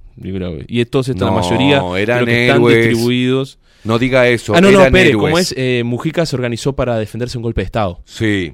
Vos sabés que, sabés Eran que héroes. me pasó con mucho guachaje eh, de liceo y eso, bueno, y no tan de liceo, sobre Mm. todo de sociales, vio de universidad, guachaje, Eh. que, están De la licuadora de- Te- de pero ya te lo dicen no para pelear, te lo dicen porque para eso es una realidad histórica que Mujica eh, organizó un movimiento no guerrillero, o sea, un movimiento armado para defenderse de un golpe de Estado que se veía venir. Ah, está bien. ¿tá? No sé, el tipo, ¿por qué no le juega el 5 de oro? Porque si se veía venir eso, que eran unos conspiranoicos. Sí, Como sí. nosotros que decimos que se va a venir tal cosa, no, Eh. nos armamos y vamos a matar a todos, ¿no? Eh, loco. Vamos Pará. a matar a todos, vamos a incendiar el Ministerio de Salud Pública. Ya hablamos de MLN, vamos a volver a hablar, por supuesto. Vamos a tener nuestro tiempo de hablar de, de- de esa linda gente. Bueno, ¿qué nos trae hoy? Vamos a hablar, vamos a hablar. Hoy, hoy sí vamos a hacer Pasa que justo caen las cosas, No, ¿vio? pasan las cosas y que, está bien esta improvisación. Usted cae un miércoles, un día después de un debate con dos personajes, ¿no? y encima cae, vamos a arrancar la columna y me mandan este que murió. Está- el mundo universo está conspirando para que no haga esta columna, pero la vamos a hacer igual bien sintética. Bien. De repente la terminamos. Porque está relacionado un poco con lo que hablamos la vez pasada. Historia nacional, vio personajes. Qué lindo. Personajes. Sáqueme un poco del surdaje. A ver, sí, sí. sáqueme un poco Salga, del no, por esta época no había, no existía, pero en esta época. Sáqueme, hágame algo de raíces, patriotas. Maxi, por favor. Ponga- póngame una guitarreada Sí, sí. ahí. Desde Eh, el interior, a toda, la, a toda la gente del interior Vamos a del hablar país, en los. muchísimas gracias voy a por quedar unos escucharnos, 15 ¿eh? minutos más, póngale. Para, para ser este, Me generoso. callo la boca.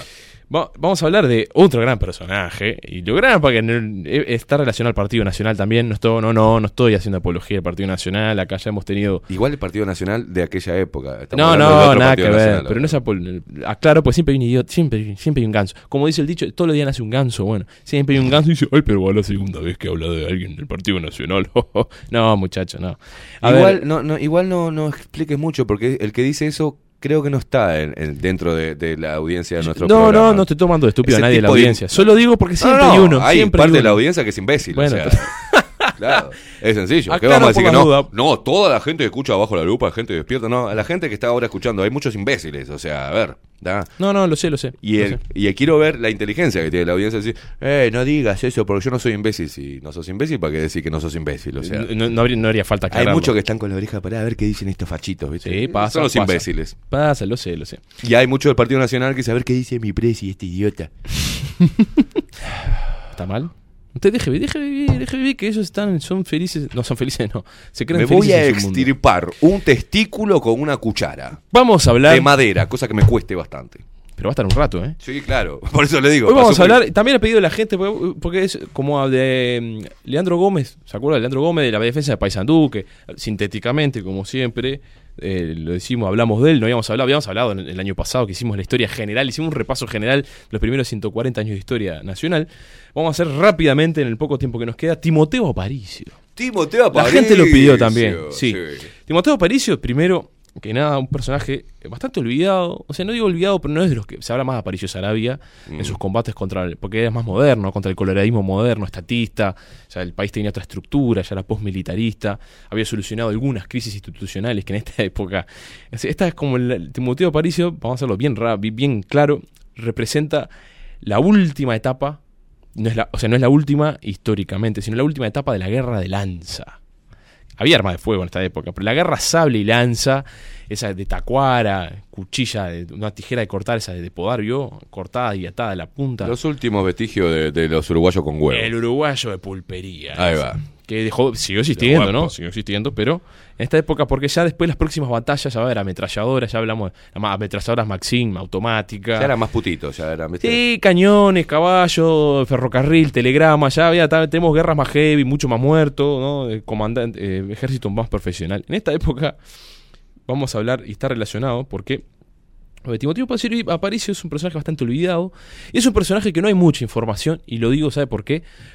Porque una de las, de en la historia, la, la forma de hacer historia, no es lo que te dice tu profesor del IPA, por lo general, que es un manual hecho, que tiene mucha política, es fuente primaria y No secundaria es de la nada lo que te historia. diga el IPA, o sea. Sí, que tenga verdades no quiere decir que sea todo verdad. Exacto. Eh, o va, verdades. Subjetividad, no entremos en filosofía de nuevo. Eh, eh, el problema que Timoteo Aparicio es una persona, hay que decirlo clarito, que era, era una... No solo en la época, porque pasaba en Europa, en todos lados, el, el alfabetismo no era común. Y una de las, co- de las fuentes primarias de la historia es los diarios, eh, lo que deja escrito uno, un diario, una crónica.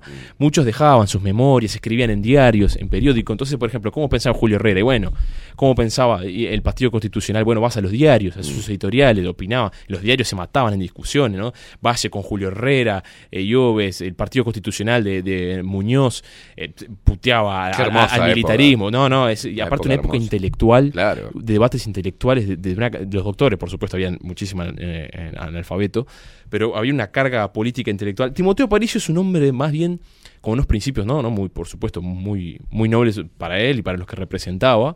Un gran político, un gran caudillo más bien, pero un caudillo político. Mm. No era, no era ninguno bobo, esto no- pero era analfabeto, o casi analfabeto. O sea, era, para redondear, era un, un joven Bruto. Eh, bruto, pero casi como los de hoy, ¿no? Sabemos mandar mensajes de texto y entender lo que dice eh, eh, para poner play en YouTube, pero después un texto de una carilla no sabemos razonarlo. En este caso, Timoteo Aparicio tenía un nivel mucho superior a esa gente que está acá. Por eso lo digo, en esos anacronismos de- del positivismo que nos queda todavía de que todo lo que está hoy es mejor que lo de antes.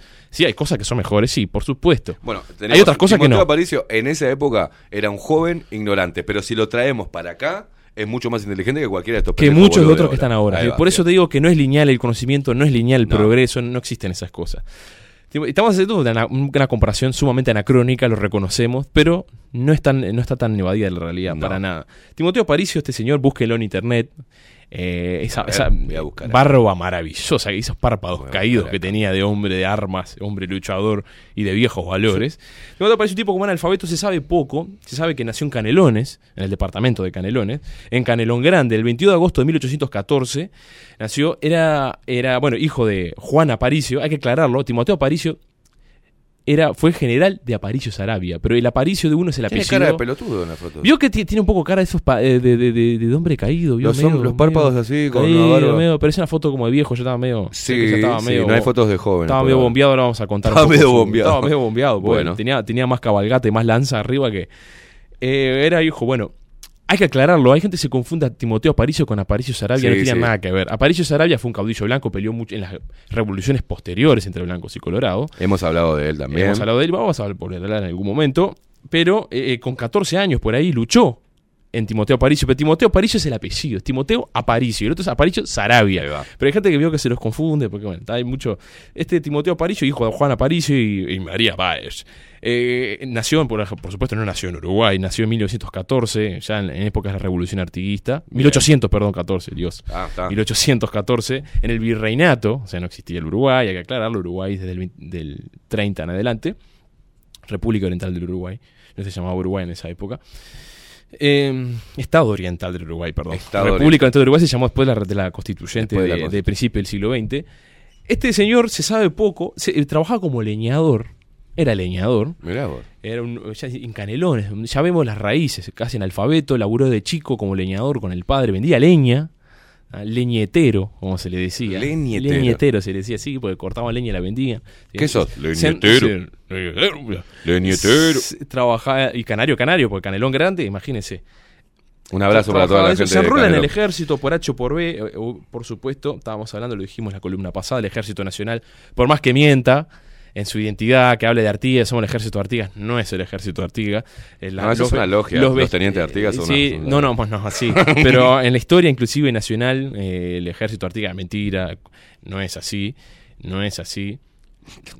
No es así. El ejército desde nacional tiene orígenes y raíces principales en el, después de la guerra de la Triple Alianza, Mm. que se constituye un ejército nacional que va a luchar al Paraguay. Obviamente todo tiene un contexto histórico, viene de antes, el cuerpo holandés, que es el cuerpo de dragones, que venían ya de la campaña, hay una tradición, no le voy a decir que no, pero el ejército republicano uruguayo tiene raíces filosóficas y de continuidad desde la guerra de la Triple Alianza, discúlpeme que se enoje el que se quiera enojar. En, en este contexto, en este contexto es que eh, estaba nuestro amigo Aparicio, Mm. que hablamos la vez, de Timoteo Aparicio, que es, hablamos la vez pasada en, de Leandro Gómez. Bueno, son coetáneos, tenían una edad similar. Y, los dos eran blancos y estaban, ¿por qué eran blancos? Porque estaban en el bando de Oribe. En la Guerra Grande no podemos, es imposible explicarlo en este momento. En la Guerra Grande, el sitio Montevideo de Uruguay quedó dividido, quedó metido en pleno, en medio de una guerra internacional, no va a ser la primera vez que pasa, Mm. entre unitarios y en Argentina, lo que era hoy en día es Argentina, en esa época no era Argentina, unitarios, federales, eh, y acá cada uno tuvo un, ba- un- tuvo un bando, los colorados con los unitarios, los blancos más con, con, con- con los otros. Oribe eh, termina exiliándose en Buenos Aires, todo ese Mm. tipo de cosas. Bueno, en esa guerra, eh, muchos de los que lo acompañan, bueno, uno era Leandro Gómez, lo hablamos la vez pasada, Sí. Timoteo Aparicio siempre fue un soldado de Oribe. Oribe muere en, en sus- en los avatares de la historia, no importa. Timoteo Aparicio este, le- se que quedan en Argentina, después vuelve, este, en un contexto muy turbulento de Uruguay. Estamos hablando que después de la guerra de la Triple Alianza, lo explicamos la vez pasada, en aquel, eh, aquel presidente que tuvimos blanco, que Mm. fue Berro, que quiso cambiar los destinos del país, a- este, el- un- a hacer una especie de reforma de tierras, colonizar el norte que estaba a mano de los riogarandenses, eh, implementar una moneda nacional, implementar un nacionalismo, una identidad. Fue barrido por la Cruzada Libertadora de Venancio Flores, que, que en- nombre del catolicismo y de, y de Venía con las, con las banderas con Vendía, cruces. sí, sí, que le faltaba la toga templaria, ¿se acuerda? Que venía. Eso lo hablamos. venía, eso lo hablamos la vez pasada. Bueno, en este mismo contexto es que se desarrolla la vida de Timoteo Aparicio. Timoteo Aparicio fue un soldado de Berro, o sea, cuando vuelve, fue soldado de Berro, lucha contra Flores.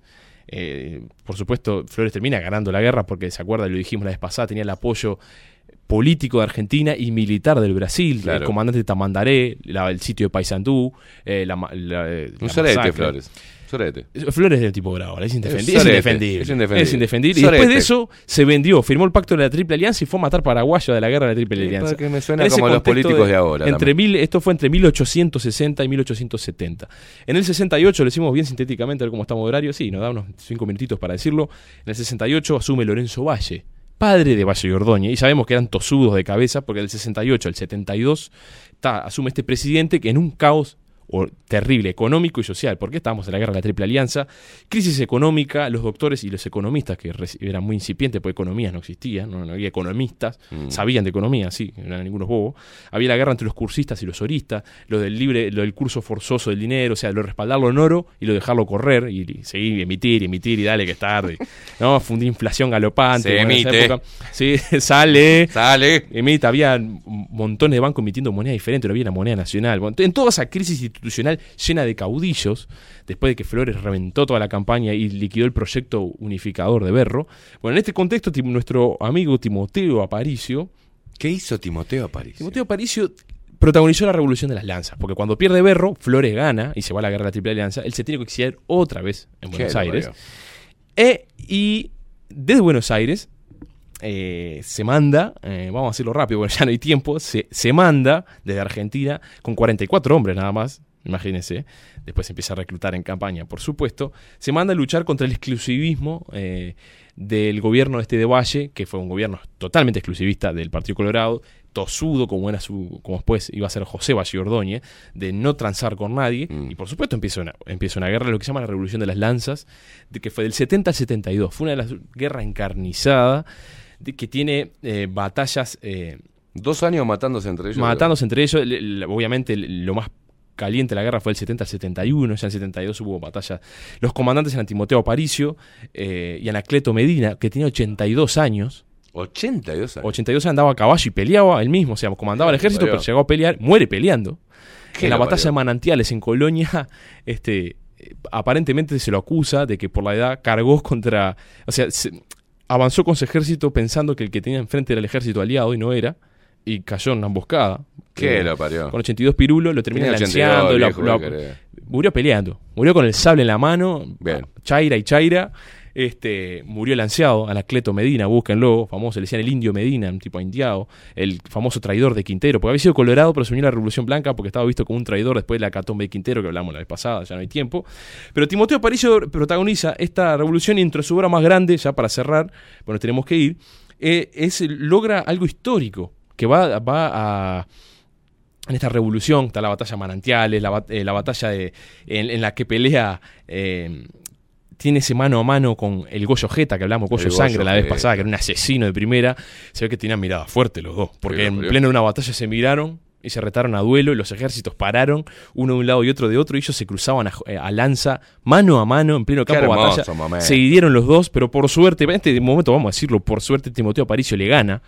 La- le gana la justa al Goyo y le perdona la vida, sabe que el Goyo se va herido con un par de... No es el Goyo Álvarez, es el Goyo Suárez, porque yo me a veces digo rápido y digo... Goyo Álvarez, la otra vez lo Eh, dijo, lo Goyo dije, Álvarez. el Goyo Suárez, que es el Goyo Jeta, el Goyo Sangre, pierde esta justa con Timoteo Aparicio. No, Timoteo Aparicio lo perdona, increíble. Bueno, se producen batallas sangrientas en esta revolución liderada por Timoteo Aparicio. El Goyo Jeta va a ser eh, removido de su cargo como general del ejército norte porque se manda una degollatina impresionante. El propio presidente lo tiene que separar del puesto por una masacre que se imagínese. ¿Qué lo parió? Pero Timoteo Aparicio logra algo muy importante, este sujeto, no podemos hablar más de él, eh, logra algo muy importante, muy importante que va a... eh, que al final no sé si es para mal o para bien, eso es muy subjetivo, pero logra la paz de abril del 72, que una vez que se va el presidente Valle, que era intransable, iba a pelear hasta la muerte, eh, to- eh, se va, en esa época, ¿se acuerdan? No eran cinco años, eran cuatro, era la constitución vieja, queda un presidente interino, Tomás Gomen- eh, Gomenzoro, tipo que va a vivir 90 años después, que se tira presidente en los, en los 90 del siglo XIX. ¿no? Ese tipo logra la, logra la paz y logra lo que se llama, Timoteo Aparicio, con esa revolución, logra lo que se llama la el gobierno, el país de coparticipación. Logra que se le dé cuatro departamentos, o sea, la constitución todo el mundo se la pasaba por la bola, Sí, ¿no? vamos a sí, decirlo como así, ahora, textual. mi amigo, no, no no, por nada. supuesto, pero en esa época estaban esos principios, supuestamente, por los que Sí, peleaban uno y el otro lado, menos todavía. Chupan huevo. Chupan huevos todo, la constitución, como Dame decía Rivera, ese librito, como decía tres. Rivera, ese librito si te molesta mucho, qué mal. Qué malo, ahí va. Eh, se logra Timoteo Aparicio, lo principal que tiene es lograr ese gobierno de coparticipación que de la paz de abril dura del 72 hasta 1904. Que es cuando eh, José Valle Ordóñez liquida en la batalla Masoyer a Aparicio Sarabia. Que es cuando se termina el gobierno dual de el- un go- los caudillos blancos gobernando Mm. con sus propias leyes, o sea, cualquier cosa era. Se le da Canelones, eh, Florida, Cerro Largo y 33 a los, a los blancos y, y el resto de los colorados gobiernan otro país.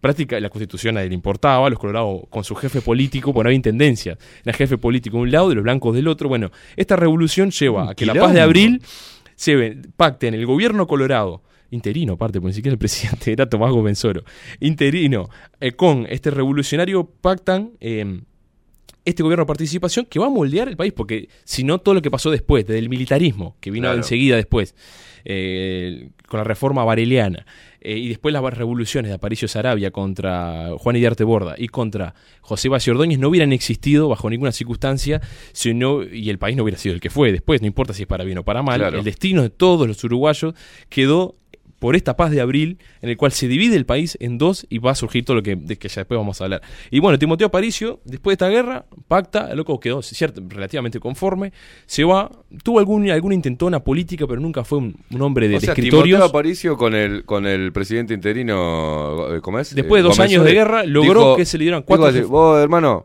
vamos a dejar de matarnos un poco, vamos a repartirnos esto, ah, vamos a cuatro arrancar. jefaturas políticas para los blancos y vamos a, a vivir lo mejor posible. Yo me quedo con esto, yo, me quedo- yo tengo estas diputaciones, estos departamentos, vos los otros. parece mirá, bien? Y vos todavía te quedás con la mayoría del país. No importa. ¿Listo? parece bien, cerramos Dale, acá. pim, Mucho Ah, mano, no, listo. Pero no con la constitución, me chupan huevo. No, dale. no importa, listo. Venga, Así pumba. fue. Así fue. Y bueno, hay que decirlo que después eh, murió en la pobreza Timoteo. Después de, de su- todas sus justas, se, se volvió, eh, se supone que a sus pagos, no nos está claro, porque como no deja nada escrito, es difícil Claro. seguirle. No había Twitter ahora que, le, que está tuiteando, le seguís la vida y se sacaba foto a donde está. Es difícil saberlo. Lo que sí es que se sabe que de viejito eh, plantaba su huerta, bebía de lo que consumía. Ah, así como el Pepe Mujica. Murió enfermo, de, tenía que supuestamente gota y un montón de dolores. Murió a los 68 años, en su época era, Opa. o sea, era una edad, era unos 70 y pico largo de ahora. Mm. Murió en la pobreza, como un buen vecino. Eh, y ese fue el destino más o menos. Perdón si alguien está esperando que, que hiciera una gran columna, pero bueno, No, decimos es una gran cómo, columna. cómo nació, lo que hizo, cómo murió, pero lo, eh, lo que nadie dice es que fue el tipo que moldeó. No importa si es para bien o para mal, porque fue lo que pasó. Las Mm. circunstancias son las circunstancias. Y el Uruguay no sería, políticamente ni socialmente hablando, lo que soy. En, eh, logró la paz de abril, en el cual el país se dividió en dos. Y, y le dio legitimidad a su sector político por primera vez. Le dio institucionalidad no la republicana, por supuesto, porque la constitución no importaba a nadie, sino que le dio cuatro, por primera vez, cuatro jefaturas de gobierno al Partido Blanco, en el cual por lo menos podía tener voz en el Parlamento. Así que este fue la gran obra de este señor Timoteo Aparicio. Mira vos, usted se dio cuenta que a lo largo de la historia, desde su- la concepción de- de- de- del Uruguay, lo, que sabemos, el Partido Nacional siempre tuvo menos poder, menos departamentos a su cargo, o sea, siempre eh, no gobernó eh, lo que gobernó el Partido Colorado y en este caso la supuesta izquierda del Pepe Valle, ¿no? Porque Sí. ninguno, eh, ninguno de izquierda va a hablar mal de, de- de Valle. Pero, y se le endilgan un montón de cosas al Partido Nacional. No, no es un defensa del Partido Nacional. El tema es que la gente, los jóvenes hablan, no, porque estos siempre estuvieron a favor de. Pero si no llegamos nunca a la. No, fuimos los que menos tuvimos la Sí. presidencia No, de este es país. que el Partido Colorado Y protagonismo en cuanto que- a mayoría, Y ¿no? por supuesto, es que el Partido Fue una Colorado. minoría. eh, siempre fue minoría. No, siempre fue minoría. Claro, siempre fue una minoría. Es inclusive con Wilson, que por más que diga que le robaron la elección y todo, o sea, que estuvo ahí raspando, casi gana, no ganó. O sea, la mayoría no lo votó. Que estuvo ahí, ahí, no importa. Pero, o sea, nunca, en e- ese momento fue como el momento de, de- de más auge, o sea, nunca fue mayoría. Bueno, hoy tenés. Y se, le- y se le dice a historiadores que lo dicen sin tapujo, eh, o, o gente que se dedica, que fueron los creadores de la verdadera democracia. Porque el Partido Colorado era el partido del Estado. Sí. Y la- todas las revoluciones las intentonas, bien o mal, el juicio de valores aparte, que hicieron, lo hicieron. Hay- siempre hubo intereses espurios de, de estancieros. En, el, en acá en el 71 se crea la ARU. Siempre hubo espurios intereses económicos. Pero eh, siempre fueron los que lucharon por mayor representatividad de, de- de otro sector económico y social, por más escaños en el Parlamento y por una representatividad que el Partido Colorado, mediante fraudes e mediante un montón de, mecanismos, se mant- se mantuvo, se perpetuó en el Estado Sí. durante Obviamente con interrupciones, pero casi 100 200 años. La hegemonía colorada, o sea. Hegemonía eh, exactamente. eh, sí. Eh, Hoy por hoy llegaron a- al gobierno, el, el Partido Nacional, con un 27%. Tuvo que hacer una coalición para poder llegar y, liderar un, un- un gobierno, por decirlo así, ¿no? Para, para, para la plebe. Es que la mi- 27%. La mitad del país siempre estuvo en la capital y la, y la mitad del país, por lo consiguiente, es urbana. Y lo urbano, eh, y en, eh, en el Uruguay, así que en el mundo, lo urbano tiene una mentalidad y en el interior tiene otra. Y lo urbano es, es la, es la, proporcional, la mayor proporción de población que existe en el Uruguay.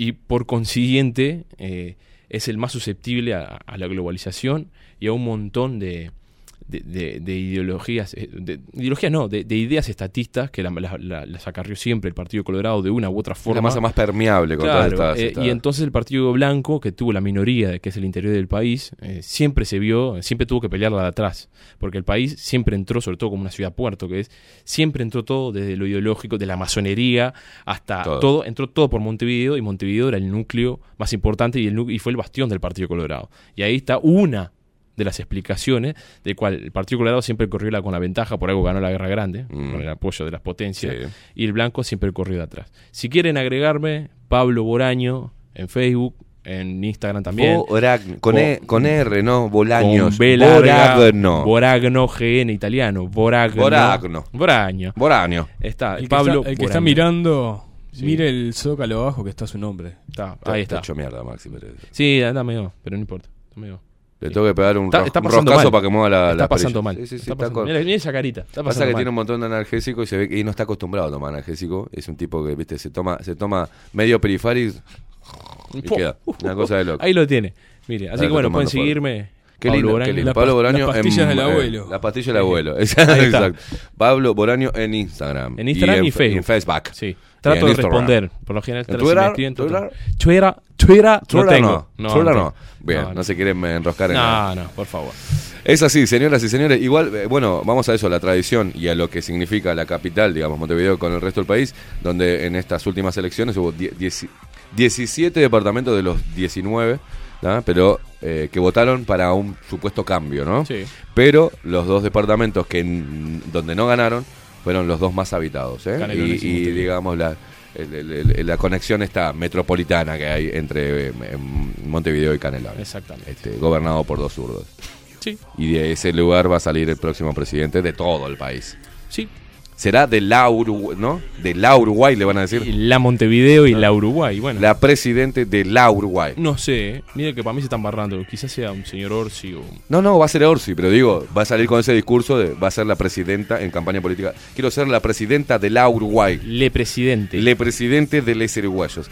Eh, uruguayes. Señor, capo, muchas gracias. ¿eh? Un placer. como siempre. Eh, este, estas charlas que tenemos este, todos los miércoles. Exacto. Nos vamos a una pausa. A la vuelta seguimos con más del circo uruguayo. Ya no este, haciendo historia, sino viendo la fucking realidad.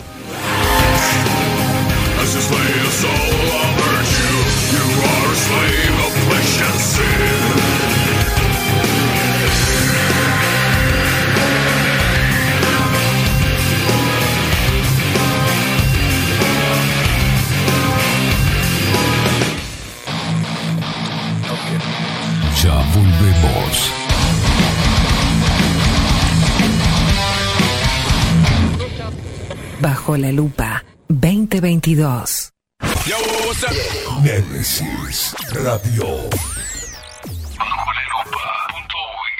Mostrá tu mejor sonrisa.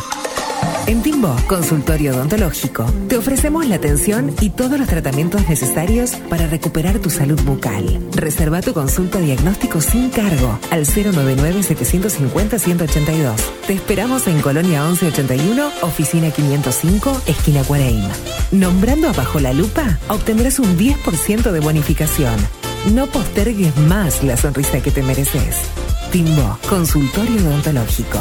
099-750-182. Grupo Service. Servicio técnico especializado. Huawei, iPhone, Xiaomi. Trabajamos con todas las marcas. Contamos con servicio express. Cambio de pantalla en 30 minutos. Grupo Service. Grupo Service. Reparación de celulares, computadoras y tablets. Encontranos en nuestra web gruposervice.com.uy y por WhatsApp 094 389 568. En Homeopatía Farmeco, trabajamos día a día para garantizar la calidad, seguridad y eficacia en la preparación de productos naturales, fórmulas homeopáticas, todos los sistemas florales, fitomedicamentos y cosmética natural. Los esperamos en nuestro nuevo local con atención al público en Constituyente 1717 en Montevideo. Teléfono 2403-2341 o en la web www.farmeco.com.uy. Homeopatía Farmeco. Enviamos a todo el país. Café Jurado, directamente desde la planta hasta su propia taza, siempre garantizando la mejor calidad. Café Jurado, su cuerpo, su intenso sabor y su aroma hacen de nuestro café un placer único. Desde 1912, pasión por el café. Pescadería El Italiano. Ubicados en el puertito del buceo, les ofrecemos pescado fresco todo el año y gran variedad en mariscos, productos de excelente calidad, llevando confianza a su mesa. Los esperamos con la mejor atención personalizada. Pescadería El Italiano, de martes a domingos, de 8 a 20 horas. Contamos con envíos. Pescadería El Italiano.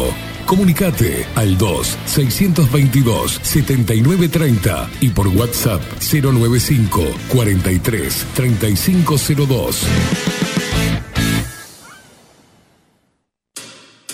La Carola. 13 años haciendo las mejores paellas y tortillas españolas de Montevideo. Sus chefs, Marcos y Carola, no solo ofrecen las mejores paellas, sino que también tienen las mejores pavlovas de la ciudad. Cuentan con un jardín exclusivo para tapeos, degustaciones de vinos y reuniones familiares. También ofrecen un menú express con opción de pasta y jugos naturales. De martes a viernes a partir de las 20 horas, sábados y domingos, también al mediodía. Instagram, La Carola Tapas. Gonzalo Ramírez 2225, esquina Juan Polié. Reserva tu lugar 099 24 20 72. La Carola, el clásico de la ciudad. Si busco timbres notariales. Salón Libertad. Y si busco juguetes. Salón Libertad. Y si busco. No busques más. Salón Libertad tiene todo lo que te puedas imaginar. El salón más completo del centro. Agencia oficial de timbres notariales, profesionales y judiciales. Y si busco fotocopias. También en Salón Libertad. Paraguay 1344. Teléfono 2 900 3833. Y si busco golosinas. Y si busco refrescos. Y si busco alfajores. También Salón Libertad. 2 900 38 33. Mercería Las Labores. La mercería más antigua del país, desde hace más de 100 años junto a vos. Tristán Baja 1524, abierto de 9 a 19 horas. Visítanos en www.lanerialaslavores.com.uy. Facebook, Mercería Las Labores. En Instagram, Mercería Lanería Las Labores. 094-893-881. En artículos de mercería y lanería, lo que no encuentra aquí, no existe. Wolfer Contenedores. Realizamos oficinas, viviendas y proyectos a medida. En Wolfer Contenedores armamos el proyecto para tu vivienda con uno o más contenedores. Visita nuestro showroom en Ruta 1, kilómetro 155-500 y elegí tu vivienda. Wolfer Contenedores para entrega inmediata. Informate al 094-263-705 45 20 31 63 o en wolfer.com.uy. Wolfer Contenedores desde Colonia y Montevideo para todo el país. La imagen lo es todo. Adolfo Blanco, fotógrafo profesional. Una buena foto guarda tus recuerdos y también puede vender tus productos. Cobertura fotográfica de cumpleaños, bodas, eventos empresariales, retratos, books, fotos de productos, fotos para web. Fotógrafo profesional, Adolfo Blanco, 099 150 092. Mercado de Carnes La Vaquilla. Ofrece a sus clientes los mejores cortes y la mejor atención. Ventas por mayor y menor. Descuentos especiales a parrilladas, colegios y caterings. Envíos sin cargo. Teléfono 2-208-9877. Horarios de lunes a sábados de 7 a 13.30, de 17 a 20 horas. Domingos de 8 a 13 horas. El tierno sabor de nuestras mejores carnes a su mesa. Mercado de Carnes La Vaquilla. Avenida San Martín, 2555. Teléfono 2-208-9877. Envíos sin cargo. Hola, ¿cómo estás? Mi nombre es Maru Ramírez. Soy locutora profesional desde hace 26 años. Cuando me preguntan, ¿cualquier persona se puede dedicar a la locución? Mi respuesta es bien sencilla. El 20% es la voz y el 80% es lo que vos haces con ella. En los workshops que doy de locución comercial, descubriremos no solo si quieres ser parte de este mundo, sino también cómo trabajar de tu voz, cómo organizarte, cómo ejercitar tu voz para una mejor dicción, modulación y respiración. No, no importa que no tengas conocimiento de locución. Lo que importa son las ganas de aprender y descubrir un mundo nuevo que te pueda ayudar a conocer tu voz y una nueva forma laboral. Te espero. Dale, comunicate por WhatsApp al 095-062-082 o por Instagram, arroba marulocutora.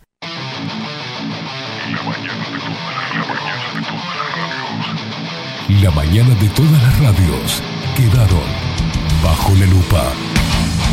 De lunes a viernes, de 7 a 10. Esteban Queimada hace periodismo en serio, bajo la lupa. Y que se salve el que pueda. Némesis Radio. Bajo la lupa. Escribinos por Telegram. Arroba bajo la lupa uy.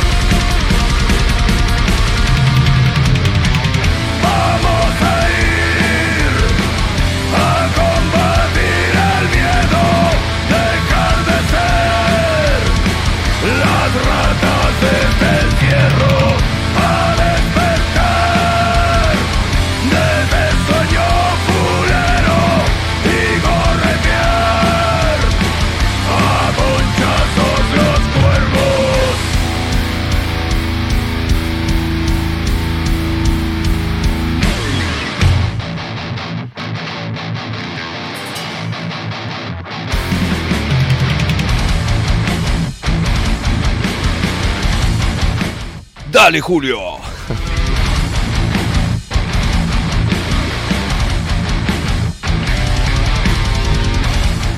14 minutos pasan de las 9 de la mañana de este hermoso miércoles 23 de febrero. Se vienen las clases, ¿eh? se, viene, se vienen las clases, se acercan las clases. Vuelve el quilombo. Por fin los guachos fuera de la casa, tan insoportables.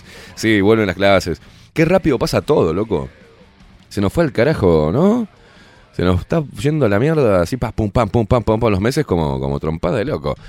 Muchísimos mensajes que nos llegan atrás. Qué lindo que es tener a Pablito Boraño. Cómo lo, extrañábamos todos, ¿no? La audiencia, nosotros también. Esas charlas, este, donde satirizamos un poco la, estupidez este, si- eh, imperante, ¿no? Porque lamentablemente es la, la- estupidez que im- imperante, así nomás. Este, es la mayoría. Es una, es una pena. Es una pena porque mm, van apagando la luz de los jóvenes, que son los, los forjadores de, de, de- la sociedad, de- del futuro. Entonces van apagando la luz de los jóvenes, le van diciendo, le van metiendo, eh, este, inyectando un, un discurso eh, ignorante, carente de fundamentos, eh, dividiendo, van creando una masa de jóvenes eh,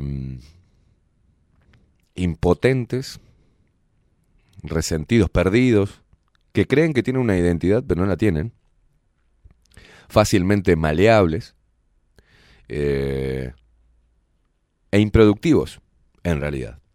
Entonces, si vos estás dedicando, por ejemplo, vos ves que hay mm, personas que, que hacen hasta libros de, de autoayuda, ¿no? Y, psicólogos que andan por ahí, y, y- e influencers, ¿no? Que te dicen que no, no estés pensando todo el tiempo en la porquería, ¿no? Tenés que pensar en las cosas buenas. Bueno, empiecen a hacerlo, Gurises. Vamos a empezar a, a pensar en, en- en lo bueno que tiene aventurarse en la vida, en, en esa aventura individual, no, no colectiva, de intentar superarse, de mejorar la calidad de vida, de bueno, de, plantearnos, como decía Pablito, yo lo hice mucho más joven, ¿no? Decir, bueno, ¿en, qué, ¿en dónde estoy parado? ¿Qué es lo que quiero para mi vida? Y bueno, yo quiero esto para mi vida, si es que lo tengo claro aún, ¿no? Si puedo, puedo ahí más o menos una imagen difusa, pero digo, bueno, yo quiero ir para este lado. ¿Qué tengo que hacer para ir para ese lado? Y bueno, hay que sacrificarse. Eh, es esa. Esperar que, otro, me parece muy injusto eh, mm, señalar con el dedo a aquel, a aquel que ya recorrió ese camino y que está trabajando en pos de sus sueños, de plasmar sus sueños, o de mejorar o de progresar en la vida económicamente, intelectualmente y, y- como ser humano. ¿Por qué tengo que mirarlo y decir que y hacerlo culpable de, de mi propia inoperancia, ¿no? De mi propia frustración. Porque identificamos y es muy fácil señalar que ese tipo de personas que piensan por sí mismas, que se proyectan en la vida, que estudian, que trabajan, que tienen talento, eh, forman parte de una casta opresora y que se cagan los pobres. O sea, me parece un- pensamiento muy de, jardinera. ¿no? Que vos le podés inyectar eso a un niño. Como le inyectás que si no come la papa viene el cuco. ¿Entendés? Eh, me parece muy, muy infantil, muy, muy básico. Entonces, bueno, ¿qué estamos haciendo? ¿Evolucionando como seres humanos o estamos involucionando? Estamos volviendo a la época de las cavernas, digamos. Estamos siendo cavernícolas, que salimos con un garrote a darle a todo lo que se mueva. Ah, entonces, parece que así como se descubrió el fuego, hoy, así como se descubrió la, la- la rueda, hoy hay que descubrir eh, nuevas formas de proyectarse en la vida, porque son otros estímulos, porque es otro tiempo, porque ya pasamos el siglo XX, porque no estamos en, en esa época que comenta y que hace un, revisionismo histórico, un pasaje histórico, este, un repaso histórico, Pablito Boraño, sino que estamos en un punto, bueno, primero saber en qué punto estamos parados, ¿no? Y si los discursos que surtieron efecto y que de alguna manera contribuyeron o no, eh, son parte del pasado, de una realidad distinta, de una sociedad distinta, de moldes distintos. Y hoy tenemos otro, otros desafíos. La raza humana tiene otros desafíos. Y bueno, es manera, vamos a seguir. Hay un clásico dicho, ¿no? Si esperas resultados distintos haciendo lo mismo, me parece estúpido. Si yo veo que estoy años y años con la misma metodología y no puedo alcanzar lo que yo quiero alcanzar. Entonces, bueno, será momento de cambiar de, de métodos. Eh, por eso hablo de la izquierda como un discurso y del liberalismo y del, del discurso político como algo ya pasado de moda.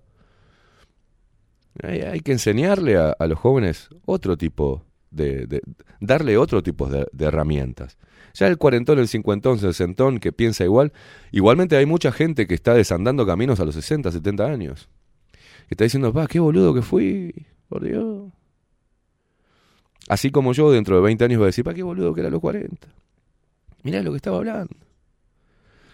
Se trata de eso. Ahora, hay personas que nacen y mueren con la misma, con el mismo discurso. No han cambiado absolutamente nada. Y eso la verdad no es encomiable, ni, ni, ni hay que rendirle honores. No. Decís, muero con la mía. No, no, yo no muero con la mía. Porque la mía cambió muchísimo, conforme a, al desarrollo de mi cerebro, a lo que le metí, a lo que aboné, a tener la humildad suficiente para decir, fui un boludo. Pero no fui un boludo a los 20, fui un boludo la semana pasada que dije tal cosa. Pero ¿cómo dije eso? Sí, claro.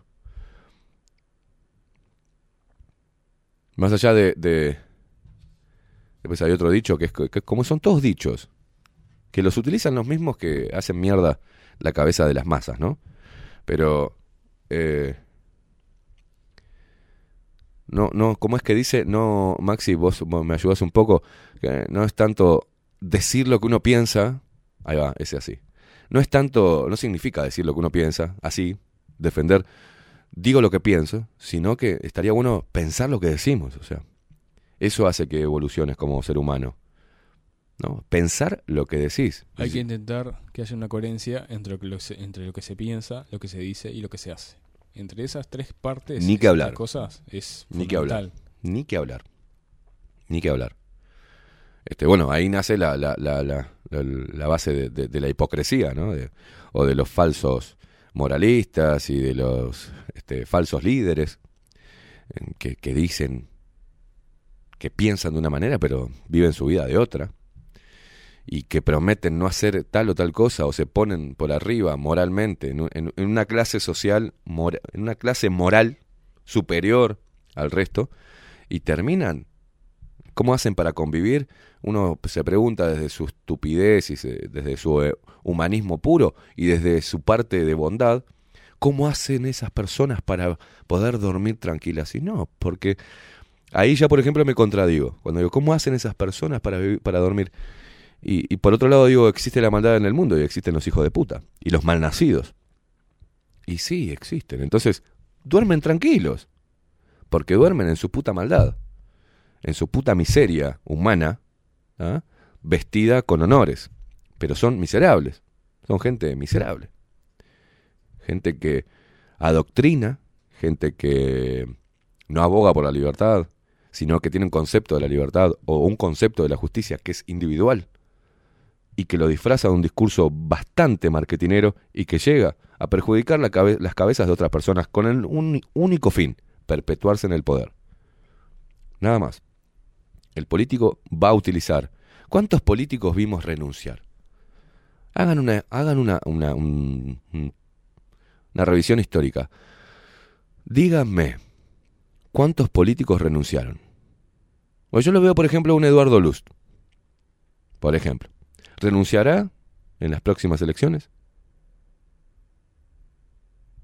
No, ahora está haciendo videos y audios de cada uno de los artículos de la LUC. Pero digo, una vez que prueban las mieles de, de- del poder o del estatus político, ¿salen después?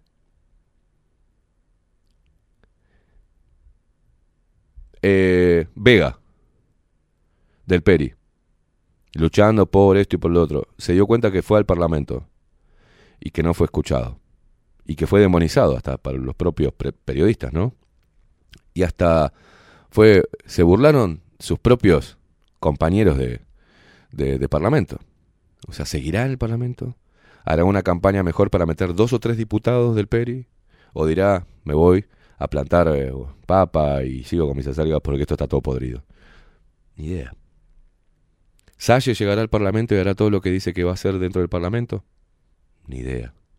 Lo único que sé, que cada uno que ha entrado con un discurso libertador, con un discurso para el pueblo, una vez que ingresó, se comió los mocos dentro del Parlamento y dentro del sistema político. Y obedeció, y obedeció las directrices ¿ah? de su líder político.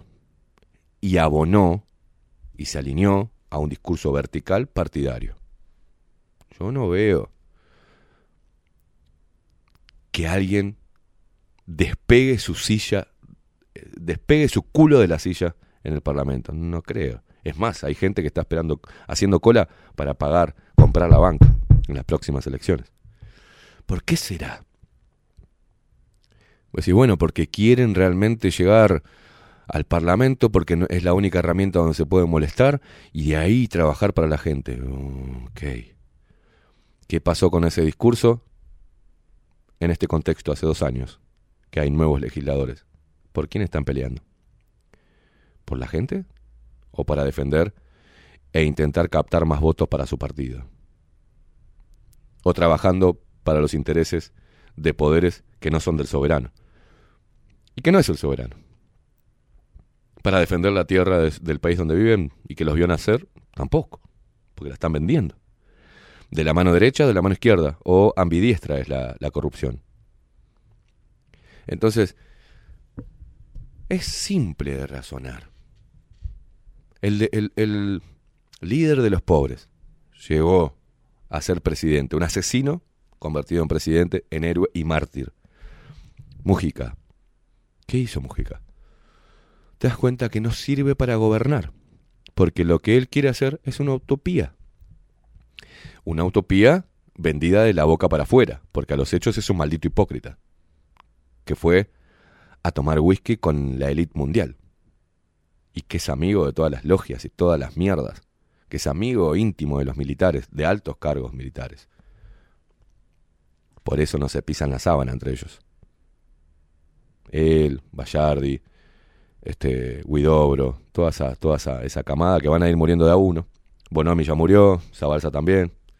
Y recuerdo, si, eh, mal no recuerdo, fue Mujica que dijo, ¿no? La verdad se va a saber cuando muramos todos los viejos. No se va a saber nunca, porque van dejando otro que sigue tapando, porque hay que tapar, hay que tapar todo lo que haya que tapar y hay que seguir confundiendo las masas, si no, ¿cómo nos votan?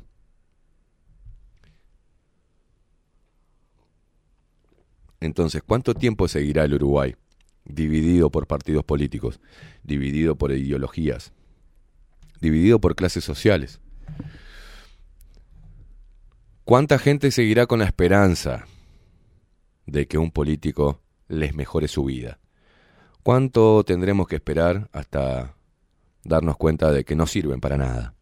Y de que tu vida no la determina una ley, ni un gobierno neoliberal, ni liberal, ni comunista, ni socialista.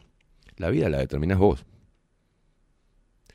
Y va a ir de acuerdo a tu esfuerzo, y a tu empuje, y a tus ganas de superarte. Para mí también y para Maxi hubiese sido muy fácil, por cosas distintas que nos pasaron en la vida que fueron muy duras, sentarnos a falopearnos a morir, o sentarnos a decir la vida me engañó, o intentar eh, copar una casa y meternos, ¿viste? Para no pagar nada y victimizarnos ante la sociedad. Podíamos haber dicho así, los malditos capitalistas y, los- y abonar al discurso berreta y culpar a los demás por las cosas que no estamos haciendo nosotros. Podíamos decir, ay, no, no, nos va mal porque este, eh, el, clasismo y porque se da plata a los otros medios de comunicación y nosotros no, y podríamos acá decir, bueno, vamos a levantar todo porque no podemos contra esto y nos vamos a la mierda. Pero no, tenemos una convicción, un empuje y una determinación en superarnos a nosotros mismos y el trabajo que hacemos. Y no le pedimos nada a nadie. Y contribuimos de, de alguna forma, contribuimos. Poco, mucho, pero contribuimos. Por lo menos a despertar o a poner sobre la mesa un ángulo, una visión que es compartida, le digo de verdad, por, por suerte, por la mayoría del Uruguay, pero no es promocionada. Lo que se promociona es una minoría con mucho marketing, que capta a los ignorantes, a los resentidos, a la gente que no sabe progresar, y capta también a aquellos que sí han progresado con una viveza criolla bárbara, y han levantado la banderita para recibir beneficios, y ahora desde los beneficios hicieron mucha guita y es muy difícil desandar, ¿eh? hacer defecar arriba de tu plato de comida. No lo van a hacer, y lo van a defender hasta la muerte. Aunque en su vida y en su intimidad piensen, piensen como un liberal. Pero van a defender la barbita, la guitarra, el porro, el pueblo, la villa. Y se van a seguir llenando de plata. Y el borocoto. A la mierda. A la mierda. A la mierda. Maxi. Entonces, es momento, es un momento crucial, es un momento especial de intentar en estos años, antes de que vengan las próximas elecciones, de por lo menos tener una visión distinta para saber identificar la mentira de las promesas que van a venir dentro de muy poquito para el próximo periodo de gobierno. Y vamos a comparar que son las mismas promesas que hace 5 años atrás, que hace 10, que hace 15, que hace 20, que hace 30 y así sucesivamente. No, no, no hay, no va a cambiar el discurso político a no ser que la gente cambie y que empiece a exigir un mayor nivel de debate político, un mayor nivel de ideas, gente preparada en cada uno de los cargos, porque nosotros tenemos el poder porque somos los que les pagamos.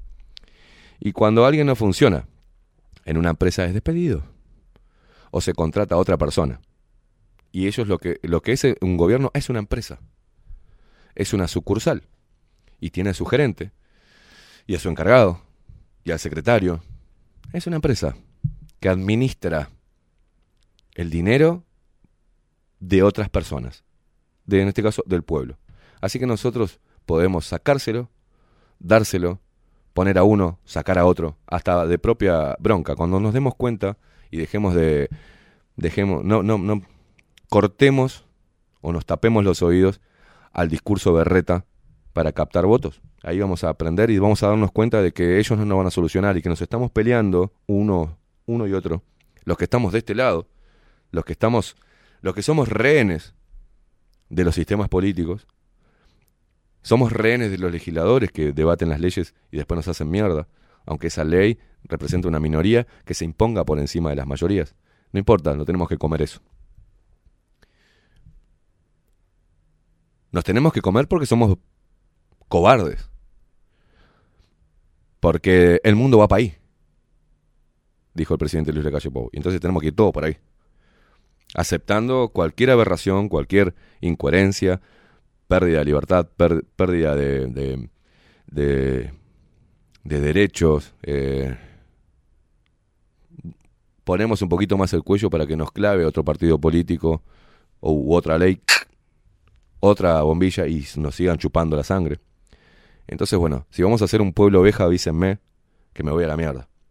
Y si vamos realmente a defender nuestra tierra, a defender a nuestros compatriotas, que son los uruguayos que viven acá, y a defender la gente que vive acá, ¿Entendés? Y defender nuestra tierra y defender nuestra, nuestra unión, nuestra tradición, por encima de todo este, esta inyección globalista que están haciendo hace años, y no solamente este gobierno, sino que el que abrió la puerta para toda esta mierda fueron históricamente los colorados, después con la ayuda y con la venia de la izquierda nacionalista y desataron todo este esta mierda en la cual hoy han convertido a este país que tranquilamente Uruguay produce eh, podría alimentar 10 países como Uruguay, con la cantidad de alimento que produce. Y no puede ser que estemos pagando nosotros las regalías por bajarse los calzones, ¿ah? por ser un país tapón, por pedir plata cada vez que nos va mal, plata, plata, plata, como Carolina Cose después de 32 años de gobierno frente a Plista en eh, Montevideo, pide 70 millones de dólares porque no le da se patinaron millones y millones de dólares. Se los patinan todos los días y se los patinan año tras año, gestión tras gestión. Ni que hablar que simplemente por una mala gestión o por corrupción. Y hoy tengamos que votarle a Carolina Cose, ¿eh? Eh, darle para adelante para que pida 70 millones al BID, para solucionar un problema de basura. Y si eso no lo ve la gente, el mismo Frente Amplista, vos, Carolina Cosa, estás pidiendo 70 millones, después de treinta y pico de años de gobierno de nuestra fuerza política, estás pidiendo para solucionar un tema de basura. La primera campaña para asumir el poder hablaban de la basura, porque no pudieron y te mostraban contenedores mugrientos el Frente Amplio. Nosotros vamos a, después de treinta y pico de años, mm, están pidiéndole al BID 70 millones de dólares para solucionar un problema de basura. Entonces, yo qué sé. Ya no tienen, ni siquiera lo disfrazan. Por lo menos te hubiesen dicho 70 millones de dólares al BID para generar, no sé, lo que sea, menos, menos para solucionar el tema de la basura. Es momento de despertar, señores, y ojalá, y sigo siendo, muchos me dicen, va, yo no tengo esperanza como vos de, de la gente uruguaya, yo no tengo esperanza, el ser humano va para la debacle, van toda la muerte, merecen la extinción porque son unos hijos de puta, porque no piensan, porque son ignorantes, porque son resentidos, porque son sectarios, porque son fanáticos y porque siguen moviéndose por este, estímulos políticos y partidarios. Y, ¿sabes qué? Yo sigo teniendo esperanza en mi pueblo, sigo teniendo esperanza en el uruguayo, sigo teniendo esperanza en los jóvenes va a pasar algo. Algo va a suceder que los haga despertar. Lamentablemente, las cosas, esas cosas que algo va a pasar, siempre va a traer mucho dolor. Y siempre va a desatar caos, lamentablemente. Caos económico, institucional, este, social, lo que sea. Siempre viene, el, eh, es, como, es como un tamiz, ¿no? Es como, como pasar las cosas por un cernidor. Lamentablemente tiene que pasar algo grave creí que la, la pandemia iba a generar. Yo creo que ha generado también muchas personas que la pandemia fue un cachetazo para que deje de, bandar, de levantar falsas banderas, porque su, calculo que una persona que, es, que tenga dos gramos de cerebro, que levantó siempre la bandera para alguien, por ejemplo, para cualquier partido, no voy a, acá no voy a poner ni izquierdas ni derechas, ni Partido Nacional, ni Partido Colorado, nada, voy a poner una bandera política, se vio en pandemia que sus propios, las personas en las cuales había confiado, evitoreado, ¿ah? no la estaban defendiendo. Es más, estaban pidiendo el encierro, estaban pidiendo la sanción y estaban discriminándola y, y, castigándola por no hacer algo que ellos querían y que están imponiendo y que están obligando a hacer, aunque digan que no es obligatoria. Yo creo que esa persona, más allá de ser un descontento de su partido político, yo creo que reaccionó, ¿no? Hizo PAC. PAC, no es por acá. No es por acá. Defendía a estos hijos de puta que hoy no defienden a los niños de este país. Que no defienden el agua, que no defienden la tierra, que no defienden a sus habitantes, que nos exponen a un ensayo clínico. Y todo aquel que no quiera y que se niegue ¿eh? es discriminado. Los patriotas y nacionalistas cerraron el culo. No dijeron nada. Y son los nacionalistas los que le abrieron la, las puertas a estos hijos de puta para instaurar toda esta porquería. Y son los que van arrodillados a pedirle plata a los organismos internacionales y los organismos internacionales dicen, sí, cómo no, te inyecto guita, pero vos me das esto, me das tus recursos naturales, me das esto acá, me das lo otro, votame esto acá, votame aquello allá, cerrar el culo. Donde te hagas el loco, sos boleta, hermano políticamente o hasta te, bajamos, no, no hay drama. Entonces, nos seguimos peleando por política. Seguimos abonando a aplaudir a estos hijos de puta. Bueno, que voten los ignorantes. Hagamos una cosa, que voten los ignorantes.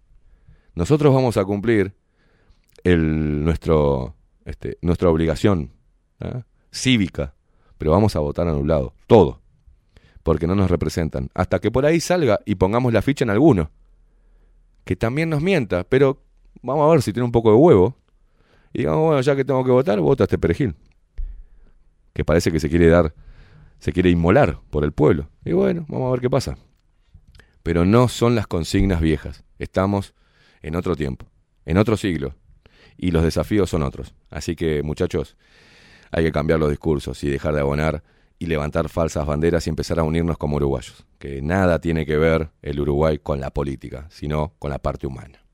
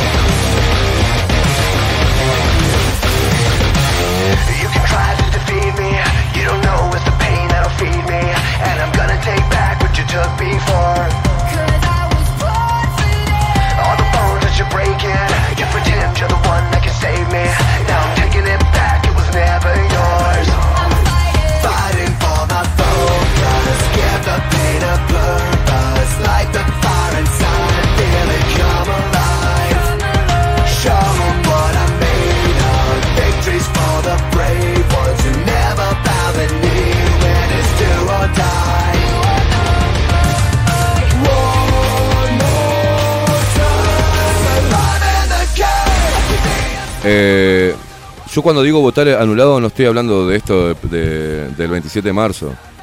Este, de- del sí, el no, por la derogación. Me, importa tres carajos, o sea.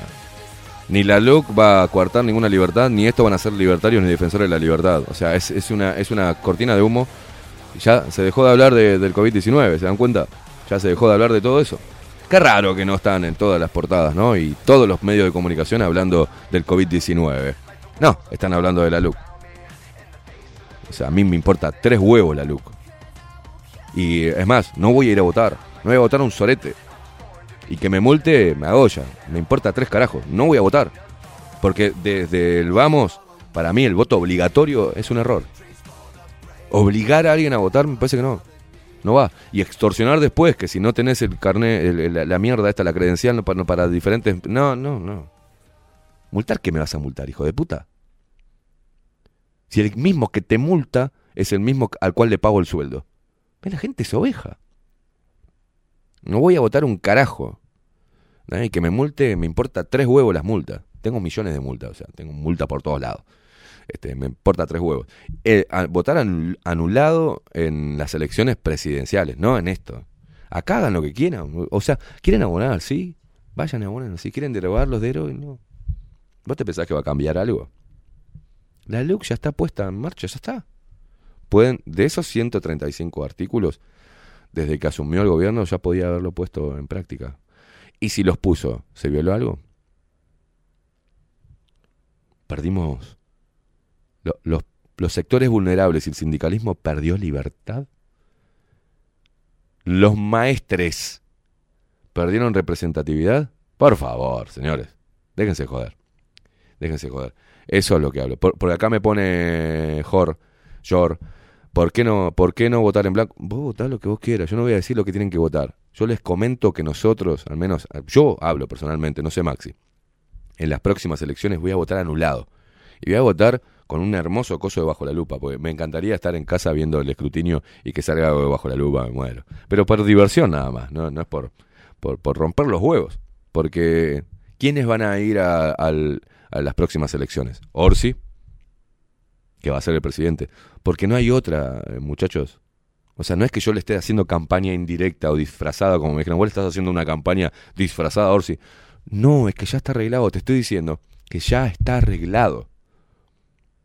Por eso la obligatoriedad del voto me parece una estupidez. Ya está arreglado. Está arreglado hasta con las fuerzas, ante, con los partidos políticos. Se turnan para gobernar. O sea, está arreglado. Y después te dicen que vos elegiste. ¿Pero por qué? Como hicieron en las en las elecciones pasadas. ¿Me vas a decir que el mejor candidato para pelear la presidencia era Daniel Martínez, que no podía ir a ganar una frase entera sin ponerse loco y sin... "Eh"? No tenía caudal ni respaldo político ni de su propia fuerza. ¿Qué hicieron? Lo quemaron. Anda, Martínez. Vamos a borrar el socialismo. Acá me tiene podrido. Este moderadito me tiene harto. Vamos a sacarlo a la mierda. No tiene fuerza. Hay que sacarlo. Hay que quemarlo. Y eh, muchachos, no se olviden que los primeros casos y la... Y, y no se olviden... No se olviden algo. Y, y es ponerlo si querés como una teoría conspirativa. Pero el COVID-19... El COVID-19 surgió mucho antes de las elecciones, en China. Y ya estaban advertidos. Y estos líderes, ¿con quiénes se juntan? Con la élite mundial. Trabajan para la élite mundial. Y era, déjalo que ganen. Se viene un quilombo bárbaro, muchachos. Es cíclica, la economía tiene momentos de traspié y los analistas saben cuando se viene una ola media heavy. Si no es por una pandemia, es por lo que sea. Se viene algo heavy. Y le metieron el lazo y lo mandaron, quemaron la parte que menos les importaba para, para seguir trabajando a Orsi como líder comunista. Lo siguieron coacheando. ¿No se dieron cuenta cómo cambió la vestimenta de Orsi? ¿No se dieron cuenta de un video que parece un presidente hablando? Ya está coacheado. ¿No se dieron cuenta lo falso que es Orsi? Habla de los caballos. y- ¿No se dan cuenta que crearon un, producto? Orsi es un producto del comunismo. Es un producto. Un tipo este, que, que tiene su facha, que tiene una, buena voz, que, que es medio hasta cam- campestre, ¿viste? Para agarrar el voto de- del interior, pero a su vez también representa una fuerza política muy capitalina. ¿ah? Y que está cerquita, Canelones. Alto, sale trajeado. Es, es coachado, va a ser el próximo presidente. Y, y vos fíjate que de todos los intendentes, ¿con quién tiene más afinidad Luis Lacalle Pou? Con Orsi. Se tiran flores todo el tiempo. Fueron los dos a la escuela de presidentes. Hay una escuela de presidentes, ¿saben? Que van los, van los futuros presidentes del país. Uno, dos, tres, cuatro. Son evaluados internacionalmente a ver si están capacitados para llevar adelante una nación. Y así fui. Por eso Luis Lacalle no va a hacer nada. A no ser que sea un rebelde surfista, ex falopero, ¿no? Y ex, este, me chupa un huevo mi padre presidente. O si se acuerde de cuando vivía allá arriba, apartado de toda la casta política, y era un rebeldón. Decía, me chupan huevo. Cuando andaba mamado en auto, ¡eh! Vamos a ver si se acuerda. Ahí quiere ser un presidente que en los últimos dos o tres años de, de- gestión saque a relucir toda su rebeldía. Por ahora no lo va a hacer. Va a pasar sin pena ni gloria, porque Luis Lacalle Pou está practicando de presidente para luego volver a candidatearse dentro de 10 años, cuando sea. Todo está arreglado. No le estoy haciendo campaña. Vas a ver, anotate esto, guarda la fecha, te lo venimos diciendo. Tu voto no va a cambiar absolutamente nada. El próximo presidente va a ser Yamandu Orsi. Y, el, y lo que se va a instaurar con Yamandu Orsi es algo que ya está, ya está instalado. Lo que va a hacer es crear los mecanismos de, mayoría parlamentaria para, para que toda la Agenda 2030 empiece, ¡bra! empiece a cumplirse al pie de la letra. Porque estamos agarrados de los huevos y necesitamos trabajar para los organismos internacionales. Los organismos internacionales están financiados y son creados por la élite mundial. La élite mundial quiere re- hacer un reinicio de la humanidad. La élite mundial instaló la Agenda 2030 en todos los estados. Hoy se está discutiendo en diferentes lugares, todavía acá formalmente no. Pero lo van a instaurar. Y ahí vamos a perder un montón de cosas. Pero no importa, vos vas a seguir diciendo que yo soy un puto facho de mierda, que soy un puto burgués de mierda cuando no lo soy, ni tampoco facho, pero a vos te va a venir bien que alguien te diga, como no podés soportar, que alguien te diga que sos un pelotudo, ¿ah? entonces vas a atacarme. Ah, atacame a mí, atacame también a Maxi, al programa, lo que hacemos. Corten no, todas las líneas comerciales independientes, ¿no? Córtenlas, no repliquen lo que subimos, no hablen de una mierda, mm, demonícennos, salen los periodistas a hablar pelotudeces nuestras, o sea, de nosotros. Hagan lo que quieran, nosotros vamos a seguir siendo un puto chicle en el zapato de todos estos hijos de puta. Aunque sea un chicle en el zapato, mire qué pequeña molestia que nos conformamos. Yo me conformo con ser un chicle en el zapato una piedra dentro del zapatito que se saca el zapato y pa, se tiene que sacar la media para sacársele la piedrita. Bueno, yo me conformo con ser eso. No sueño con grandes cosas. ¿no? Pero vamos a seguir. Y el tiempo, más tarde o más temprano, nos va a dar la razón. ¿Pero por qué nos va a dar la razón?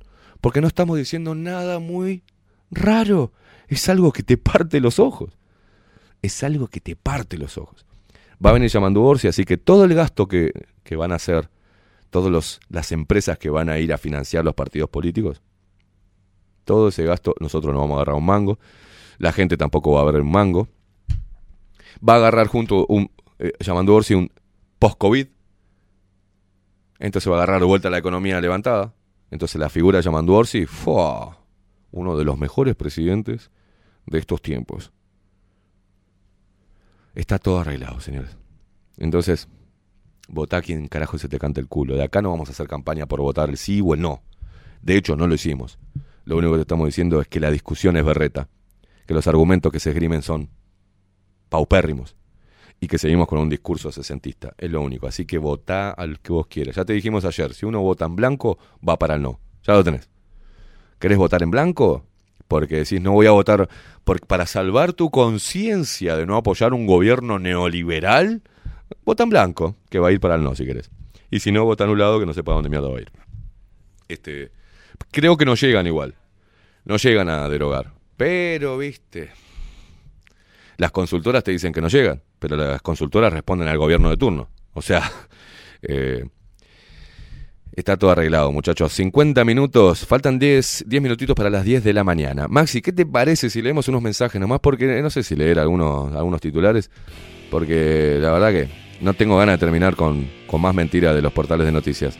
Ponemos un poquito de música y los leemos a estos guachos que están ahí. Meta a mandar mensajes a través de Telegram. ¿Me estás escuchando bajo la lupa de lunes a viernes de 7 a 10 de la mañana? Esto es Nemesis Radio, más independientes que nunca.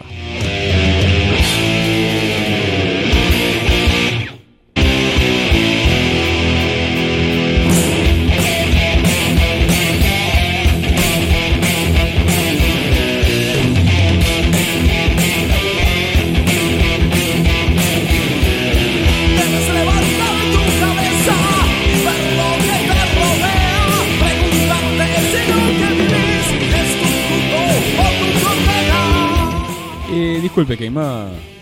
Eh, se lo ve diferente hoy. Me, hace rato le estoy por decir. ¿Cómo, cómo? Me acaba de llegar un mensaje, estaba... Perdón, ¿cómo? Sí, que se lo ve diferente hoy. Me Porque acabo de dar cuenta. tengo, le quiero mandar un saludo enorme y un agradecimiento enorme a Claudia Lam, nuestra lupera de ley y expresera también, porque eh, es expresera. Esta camisa que tengo puesta, la gente que está viendo a través de bajo la lupa.uy, de nuestro sitio web, que está viendo con imágenes, que está siguiendo el programa, esta camisita me la regaló Claudia Lan. A Maxi una hermosa remera que hoy no se la puso, este, pero ya tiene el regalo. Y a, y Katherine, cuando venga dentro de un ratito, le vamos a entregar la, la, Le compró. Yo revisé todos los regalos, aviso. Porque soy chuma. Dice, "Pa, a ver, a ver qué. Una blusita para Katherine Velázquez. Y además, pero hoy no estoy fumando acá adentro. Eh, me, regal- me dijo, me regaló un cenicero, Maxi. Pero me dijo, no podés estar tirando la, la ceniza en un mate, viejo, ¿no? Pero muchísimas gracias, Claudia. Nos dejó en Salón Libertad. También fui a retirar ayer el, el vapor de, que me regaló Milton. ¿Qué, qué manera de regalarme cosas. Me siento. ¡Ay, gracias, chicos! Se emociona el gordito. No.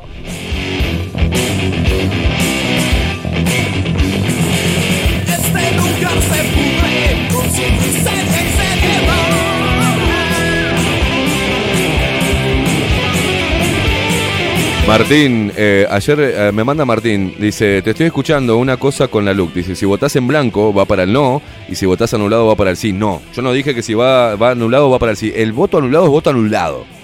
¿Ah? No ayer, lo- ayer le preguntamos No es a- válido y no se cuenta. Y no se cuenta. Ayer le preguntamos a, a Ovenir, Sartú. Y lo dijo claro. Si votás no, eh, perdón, si votás en blanco va a ir para el no.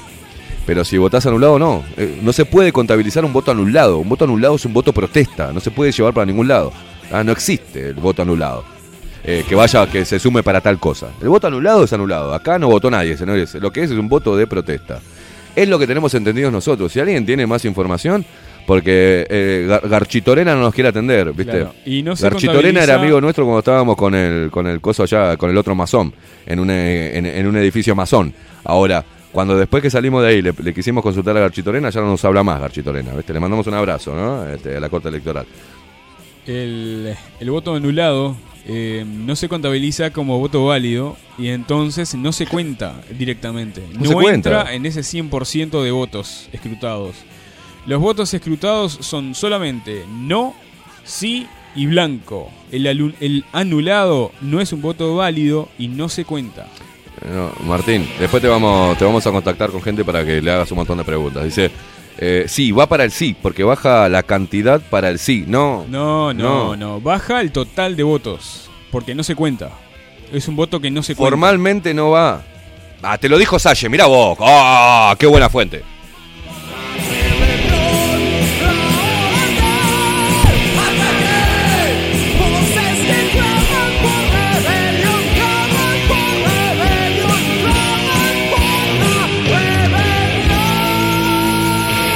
¿Qué, tema con, con- con- eso?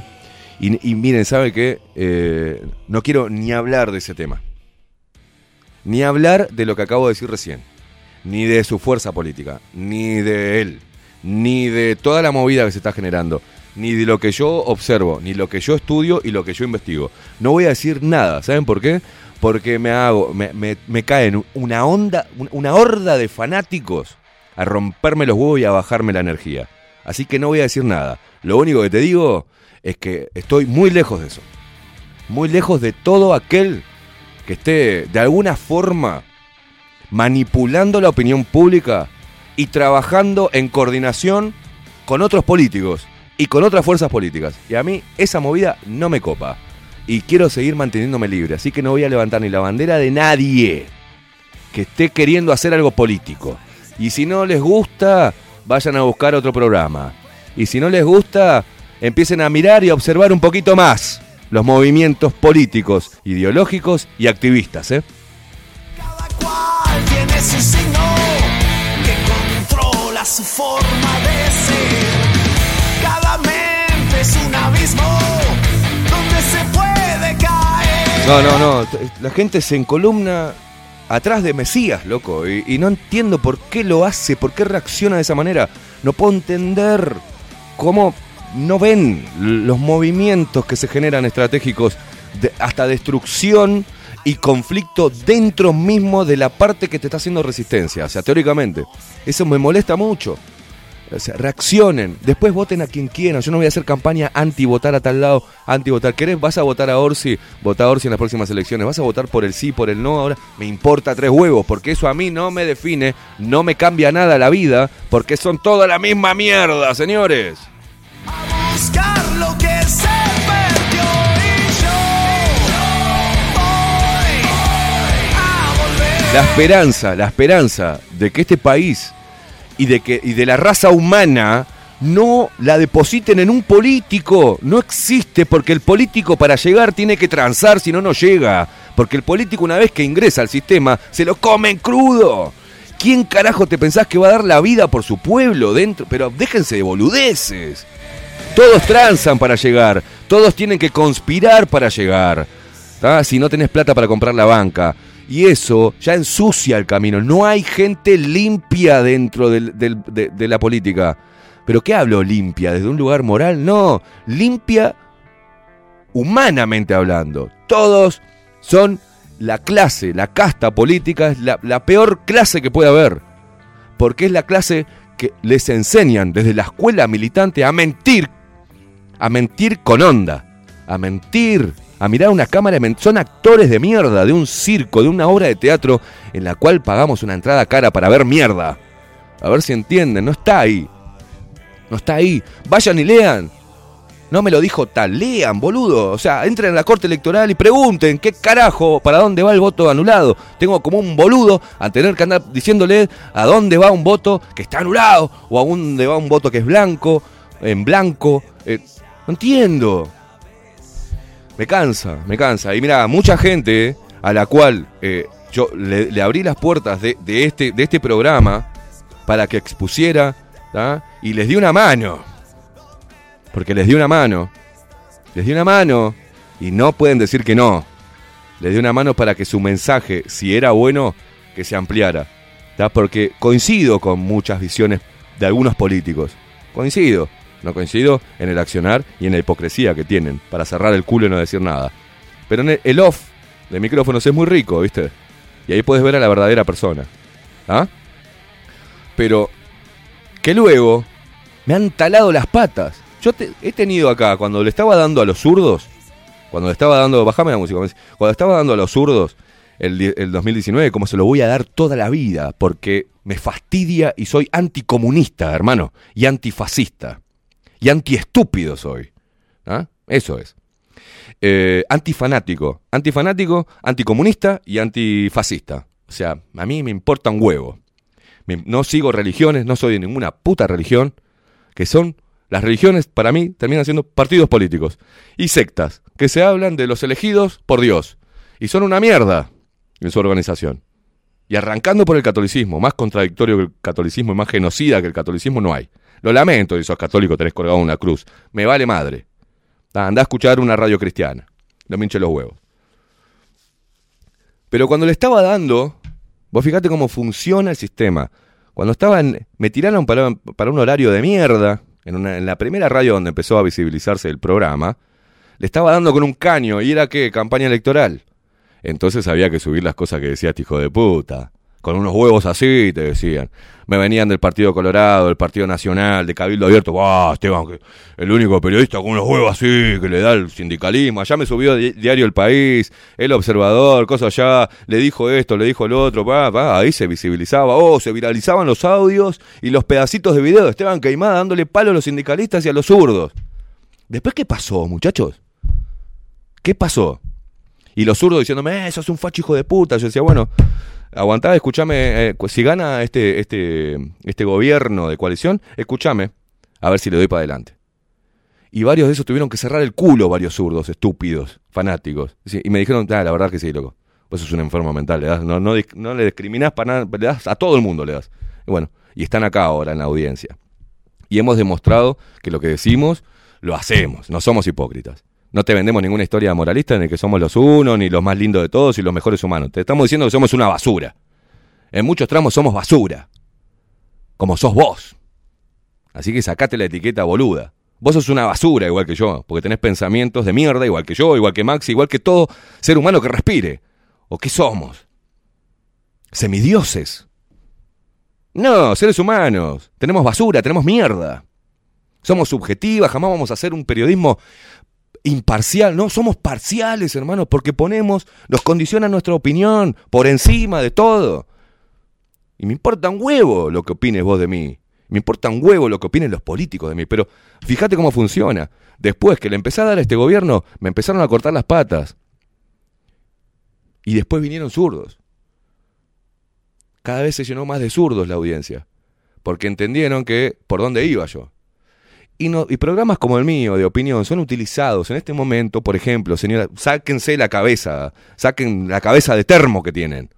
En este momento, todo lo que estoy diciendo, hoy en el país hay unos pequeños tanques de pensamiento, se les llaman, ¿vio? Que trabajan para los diferentes partidos políticos, que sacan material de acá y de todos los programas para contrarrestarlo después en el discurso político de sus mierdas militantes. Lo hacen. Porque así funciona la política. La cantidad de plata de los partidos políticos que va para dominar la mente de la gente, hoy se podría erradicar el hambre del mundo, señores. Hoy en este país, con la cantidad de plata que se va para promover y la cantidad de plata invertida en propaganda, hoy no podría acostarse ningún niño de este país con ruido en la panza. Y esos que salen a decir que, les preocupa que los niños tengan ruido en la panza al acostarse, son los que invierten desde su partido político plata y plata y plata y millones y millones de dólares en tratar de, de captar la atención de las masas idiotizadas.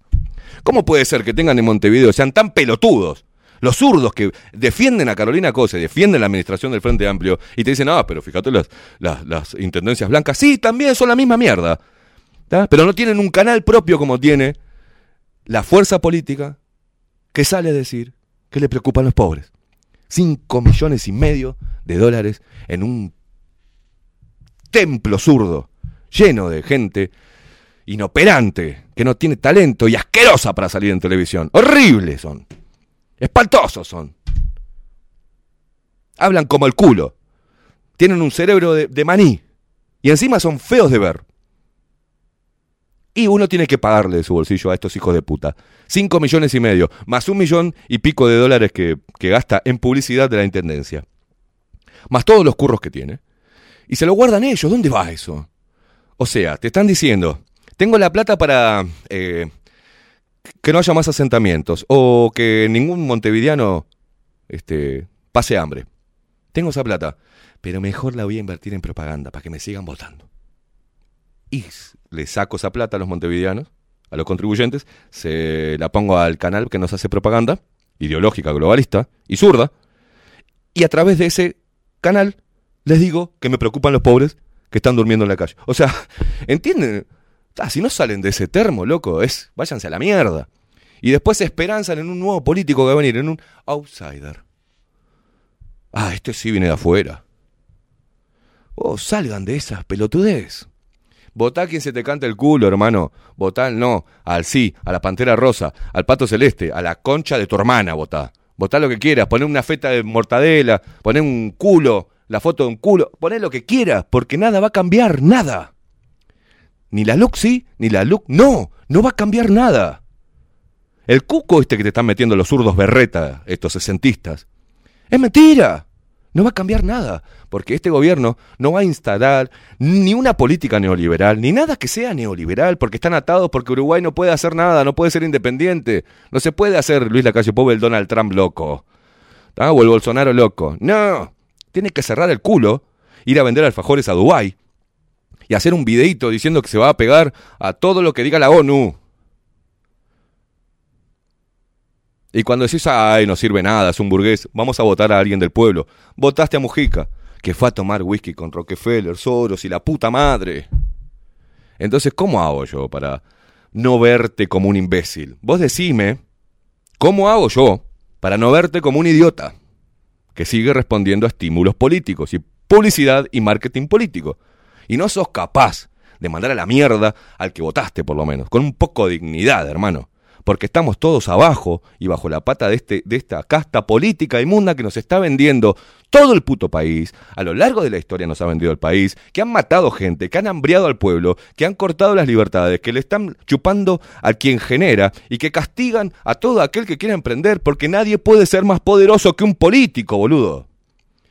No puede haber alguien del pueblo como un ejemplo de superación. No, tienen que ser una plebe de mierda, viviendo en barrios de mierda, barrios mugrientos, que cada vez que quieran emprender, y se le ocurra emprender, hay que cobrarle impuestos. ¿Para qué? Para seguir poniendo puestos políticos y generando el sueldo de parásitos que votás como un pelotudo cada cinco años. Entonces, cuando yo tengo esa visión, todo lo demás y todo lo que me digas, me lo paso por el orto toda la estupidez que me digas, que Salle, que esto, que el otro, me lo paso por el orto. Y si me tengo que quedar en este programa con 10 oyentes, me chupa un huevo también. Me chupa un huevo. No les voy a lamer, ni les voy a decir lo que quieren escuchar, para seguir manteniéndolos ahí. Me importan un carajo. ¿Entendés? Me quedo con 10, me quedo con los de siempre. Con 10, 20, fieles. Me chupan huevo, fieles al programa, que entendieron por dónde vamos. Que no les tengo que decir, mira, no es para todos los que estoy diciendo, eh, no estoy generalizando. Me chupan un huevo los moralistas, los moralistas y los pelotudos, que le tenés que andar explicando todo como si fuese un pendejo de cinco años. Tenés pelos, hermano, en las pelotas. Te tengo que andar diciendo todo cuidándome, a ver, cuidándome de... esto lo tengo que decir así, no puedo ser tan eh, eh, eh, parcializado, no puedo decir que son una mierda, tengo que... Ay, te escucharía, sos bueno, pero decís muchas malas palabras. Anda la puta que te parió. ¿Quién sos vos para decirme, criticar de que puteo mucho? Sí, digo muchas puteadas porque estoy caliente y de alguna forma tengo que decirte que vos sos un pelotudo y que sos recuperable. Sos un pelotudo recuperable, ¿sabes por qué? Porque yo soy un pelotudo que se recuperó. Y también levanté banderas de mierda, por eso te lo estoy diciendo, no porque nací y me creo superior. No, fui el mismo y seguiré siendo un idiota y seguiré creciendo. Te acabo de decir que dentro de 10 años, 20 por ahí me escucha ahora y diga, pa, lo que era la fuerza de la juventud y la ignorancia que tenía sobre muchas cosas. Sí, pero sigo, sigo, sigo, sigo y no me determina ningún político, ninguna ideología, ninguna religión, me importan una mierda. Porque ninguno de ellos ni vino a la iglesia, ni vinieron los testigos de Jehová, donde se crió mi familia, a decirme, che, cuando estaba durmiendo en la yeca, che, ¿por qué no venís al salón del reino? Que te damos de comer y te ayudamos. No vino ningún evangelista a decirme, vení a agarrar la pandereta que Jesús te salva. No vino Dios y se puso al lado mío, ni me iluminó, ni me dijo nada. No vino el Estado a decirme, che, a traerme una vianda de comida. No vino nadie. Entonces, yo me superé, me trascendí, y eso es lo que quiero explicarte a vos. Y ahí decía que los, y veía a los que tenía guita y me daban bronca. También tuve resentimiento con la sociedad. También decía, estos hijos de puta la suerte que tienen, loco. Y yo acá estoy durmiendo en una puta plaza, cagado de hambre, juntando puchos de piso podía haber salido en un momento, en ese momento, loco, te pasan. Me daba ganas de salir a afanar. A ver si entendés. Mi cabeza iba. quería comer. Quería salir, quería dormir en una cama normal. Quería, te, quería, ah, y me daba bronca todo aquel que pasaba riéndose.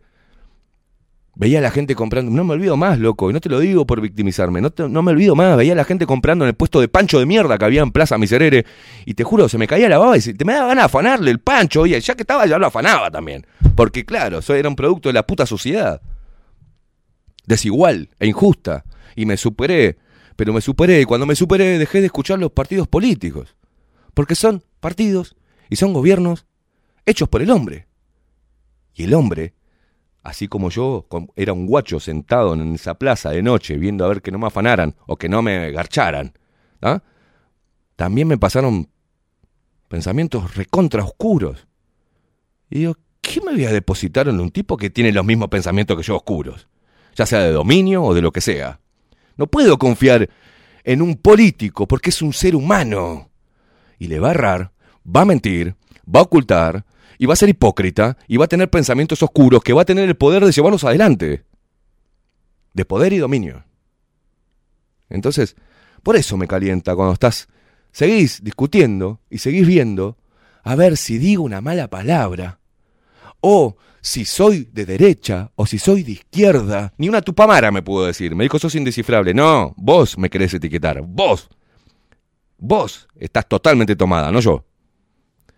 La libertad, muchachos, la libertad de decir y mandar toda la mierda, no es simplemente mandar toda la mierda sin fundamento. ¿Por qué no tenga recursos Ah, este putea porque no tiene recursos lingüísticos. ¿Te parece que no lo tengo? ¿Te parece que no lo tengo? Hago un programa todo, todos los días tres horas, hijo de puta. Y encima sin un mango estamos produciendo con Maxi nuevos contenidos. Y sabes qué dando oportunidades a gente con talento. ¿Y qué tengo que decir? Me voy a tener que cuidar a ver si a vos te molesta el otro lado, sentado en tu casa, rascándote un huevo, levantando la bandera por el sí o por el no, o pintándote una bandera, una pantera rosa en el orto, de que yo no puedo decir malas palabras. Qué feo, qué deleznable este, este ciudadano, este compatriota. Ahí están los blanquitos de mierda aplaudiendo que trajeron las vacunas, todos embosalados, diciendo que yo soy una mierda y que este programa es una mierda. Ahí los tenés a los blancos. Y ahí tenés algunos aves de carroña que van buscando meterse en el sistema político, transar con la política. ¿Y qué, qué hicieron? Intentaron talarme las patas. Ahí ves algunos que están haciendo carrera política. ¿Qué hicieron? Intentar talarme las patas. Por algo, por algo. Desde todos los sectores intentaron cortarnos las gambas. ¿No te da a pensar eso? Disidencia controlada, me, me la chupan. Todos esos que salieron a hablar de estupideces. Tuve que aguantar y tengo que aguantar todos los días venir acá y escuchar y ver todo lo que está pasando alrededor y las boludeces que dicen de nosotros. Las boludeces que dicen de nosotros. Si no es la CIA, es Manini Ríos, si no este, alguna organización liberal, la, misma que promueve a Milei, a Esper, que le garpa, que ellos agradecen, gracias a... Todos de alguna manera, hasta los grandes liberales, funcionan a guita. Y nosotros también podíamos haber funcionado a guita. ¿Y sabes qué hicimos, imbécil? Vos que estás ahí del otro lado. Que me estás ahora diciendo, "Ah, mirá, este estúpido. Mirá ah, qué horrible como habla. Mientras que todos funcionan a guita, todos funcionan a guita. Los liberales, estos que salen como con la, con la este, receta para salvar al mundo. Mentira. Funcionan a guita, le meten guita por el orto y le salen pelotudeces por la boca. ¿tá? A los zurdos estos caviar que salen a hablar del pueblo del hambre le meten guita por el orto y le sale boludeces por la boca. Y vos como una foca de mierda aplaudiendo el discurso de uno o el discurso del otro, como si fuesen los mesías de este siglo. A nosotros también nos ofrecieron guita. ¿Y sabes que dijimos no? Y nos recontra cagamos de hambre. Y me importa un huevo.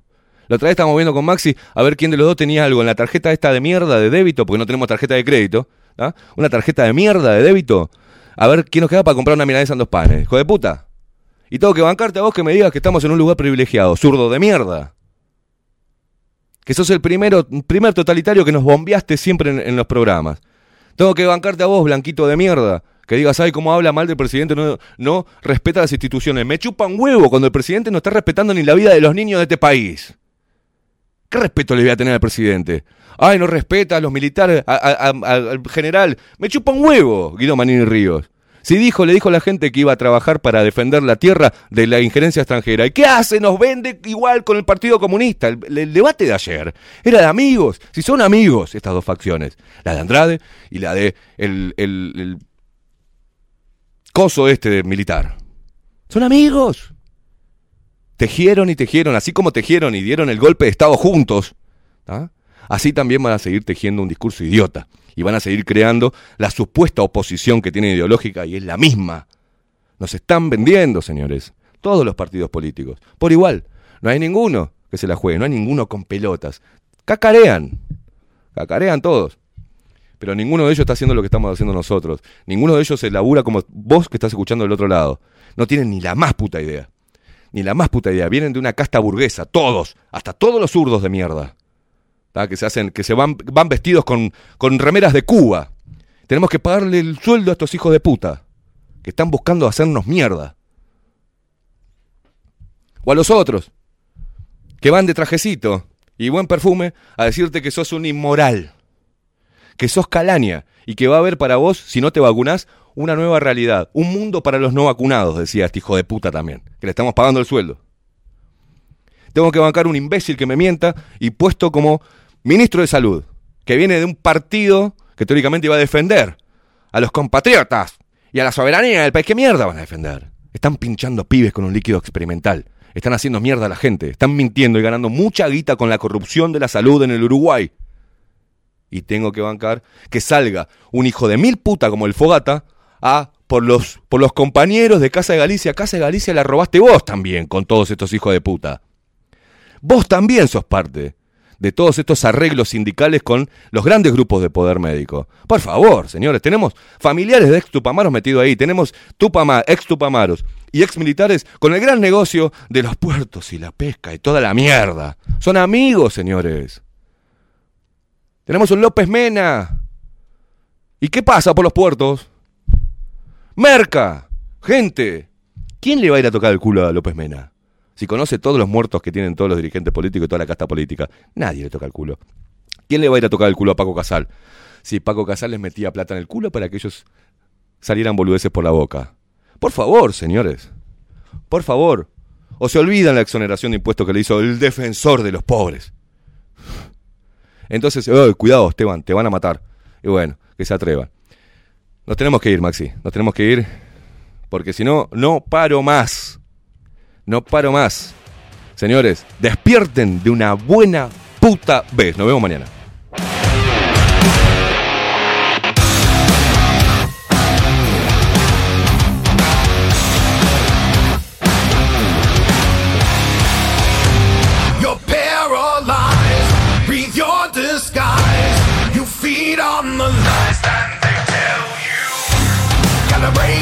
Away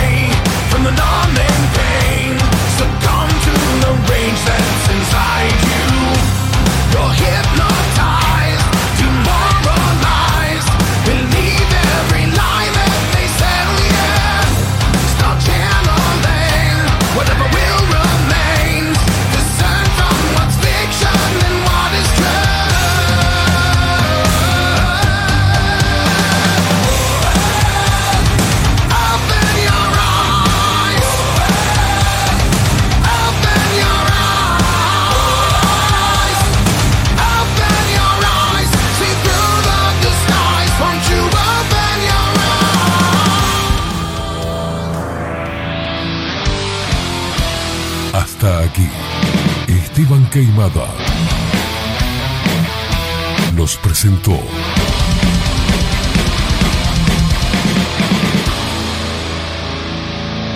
Bajo la lupa.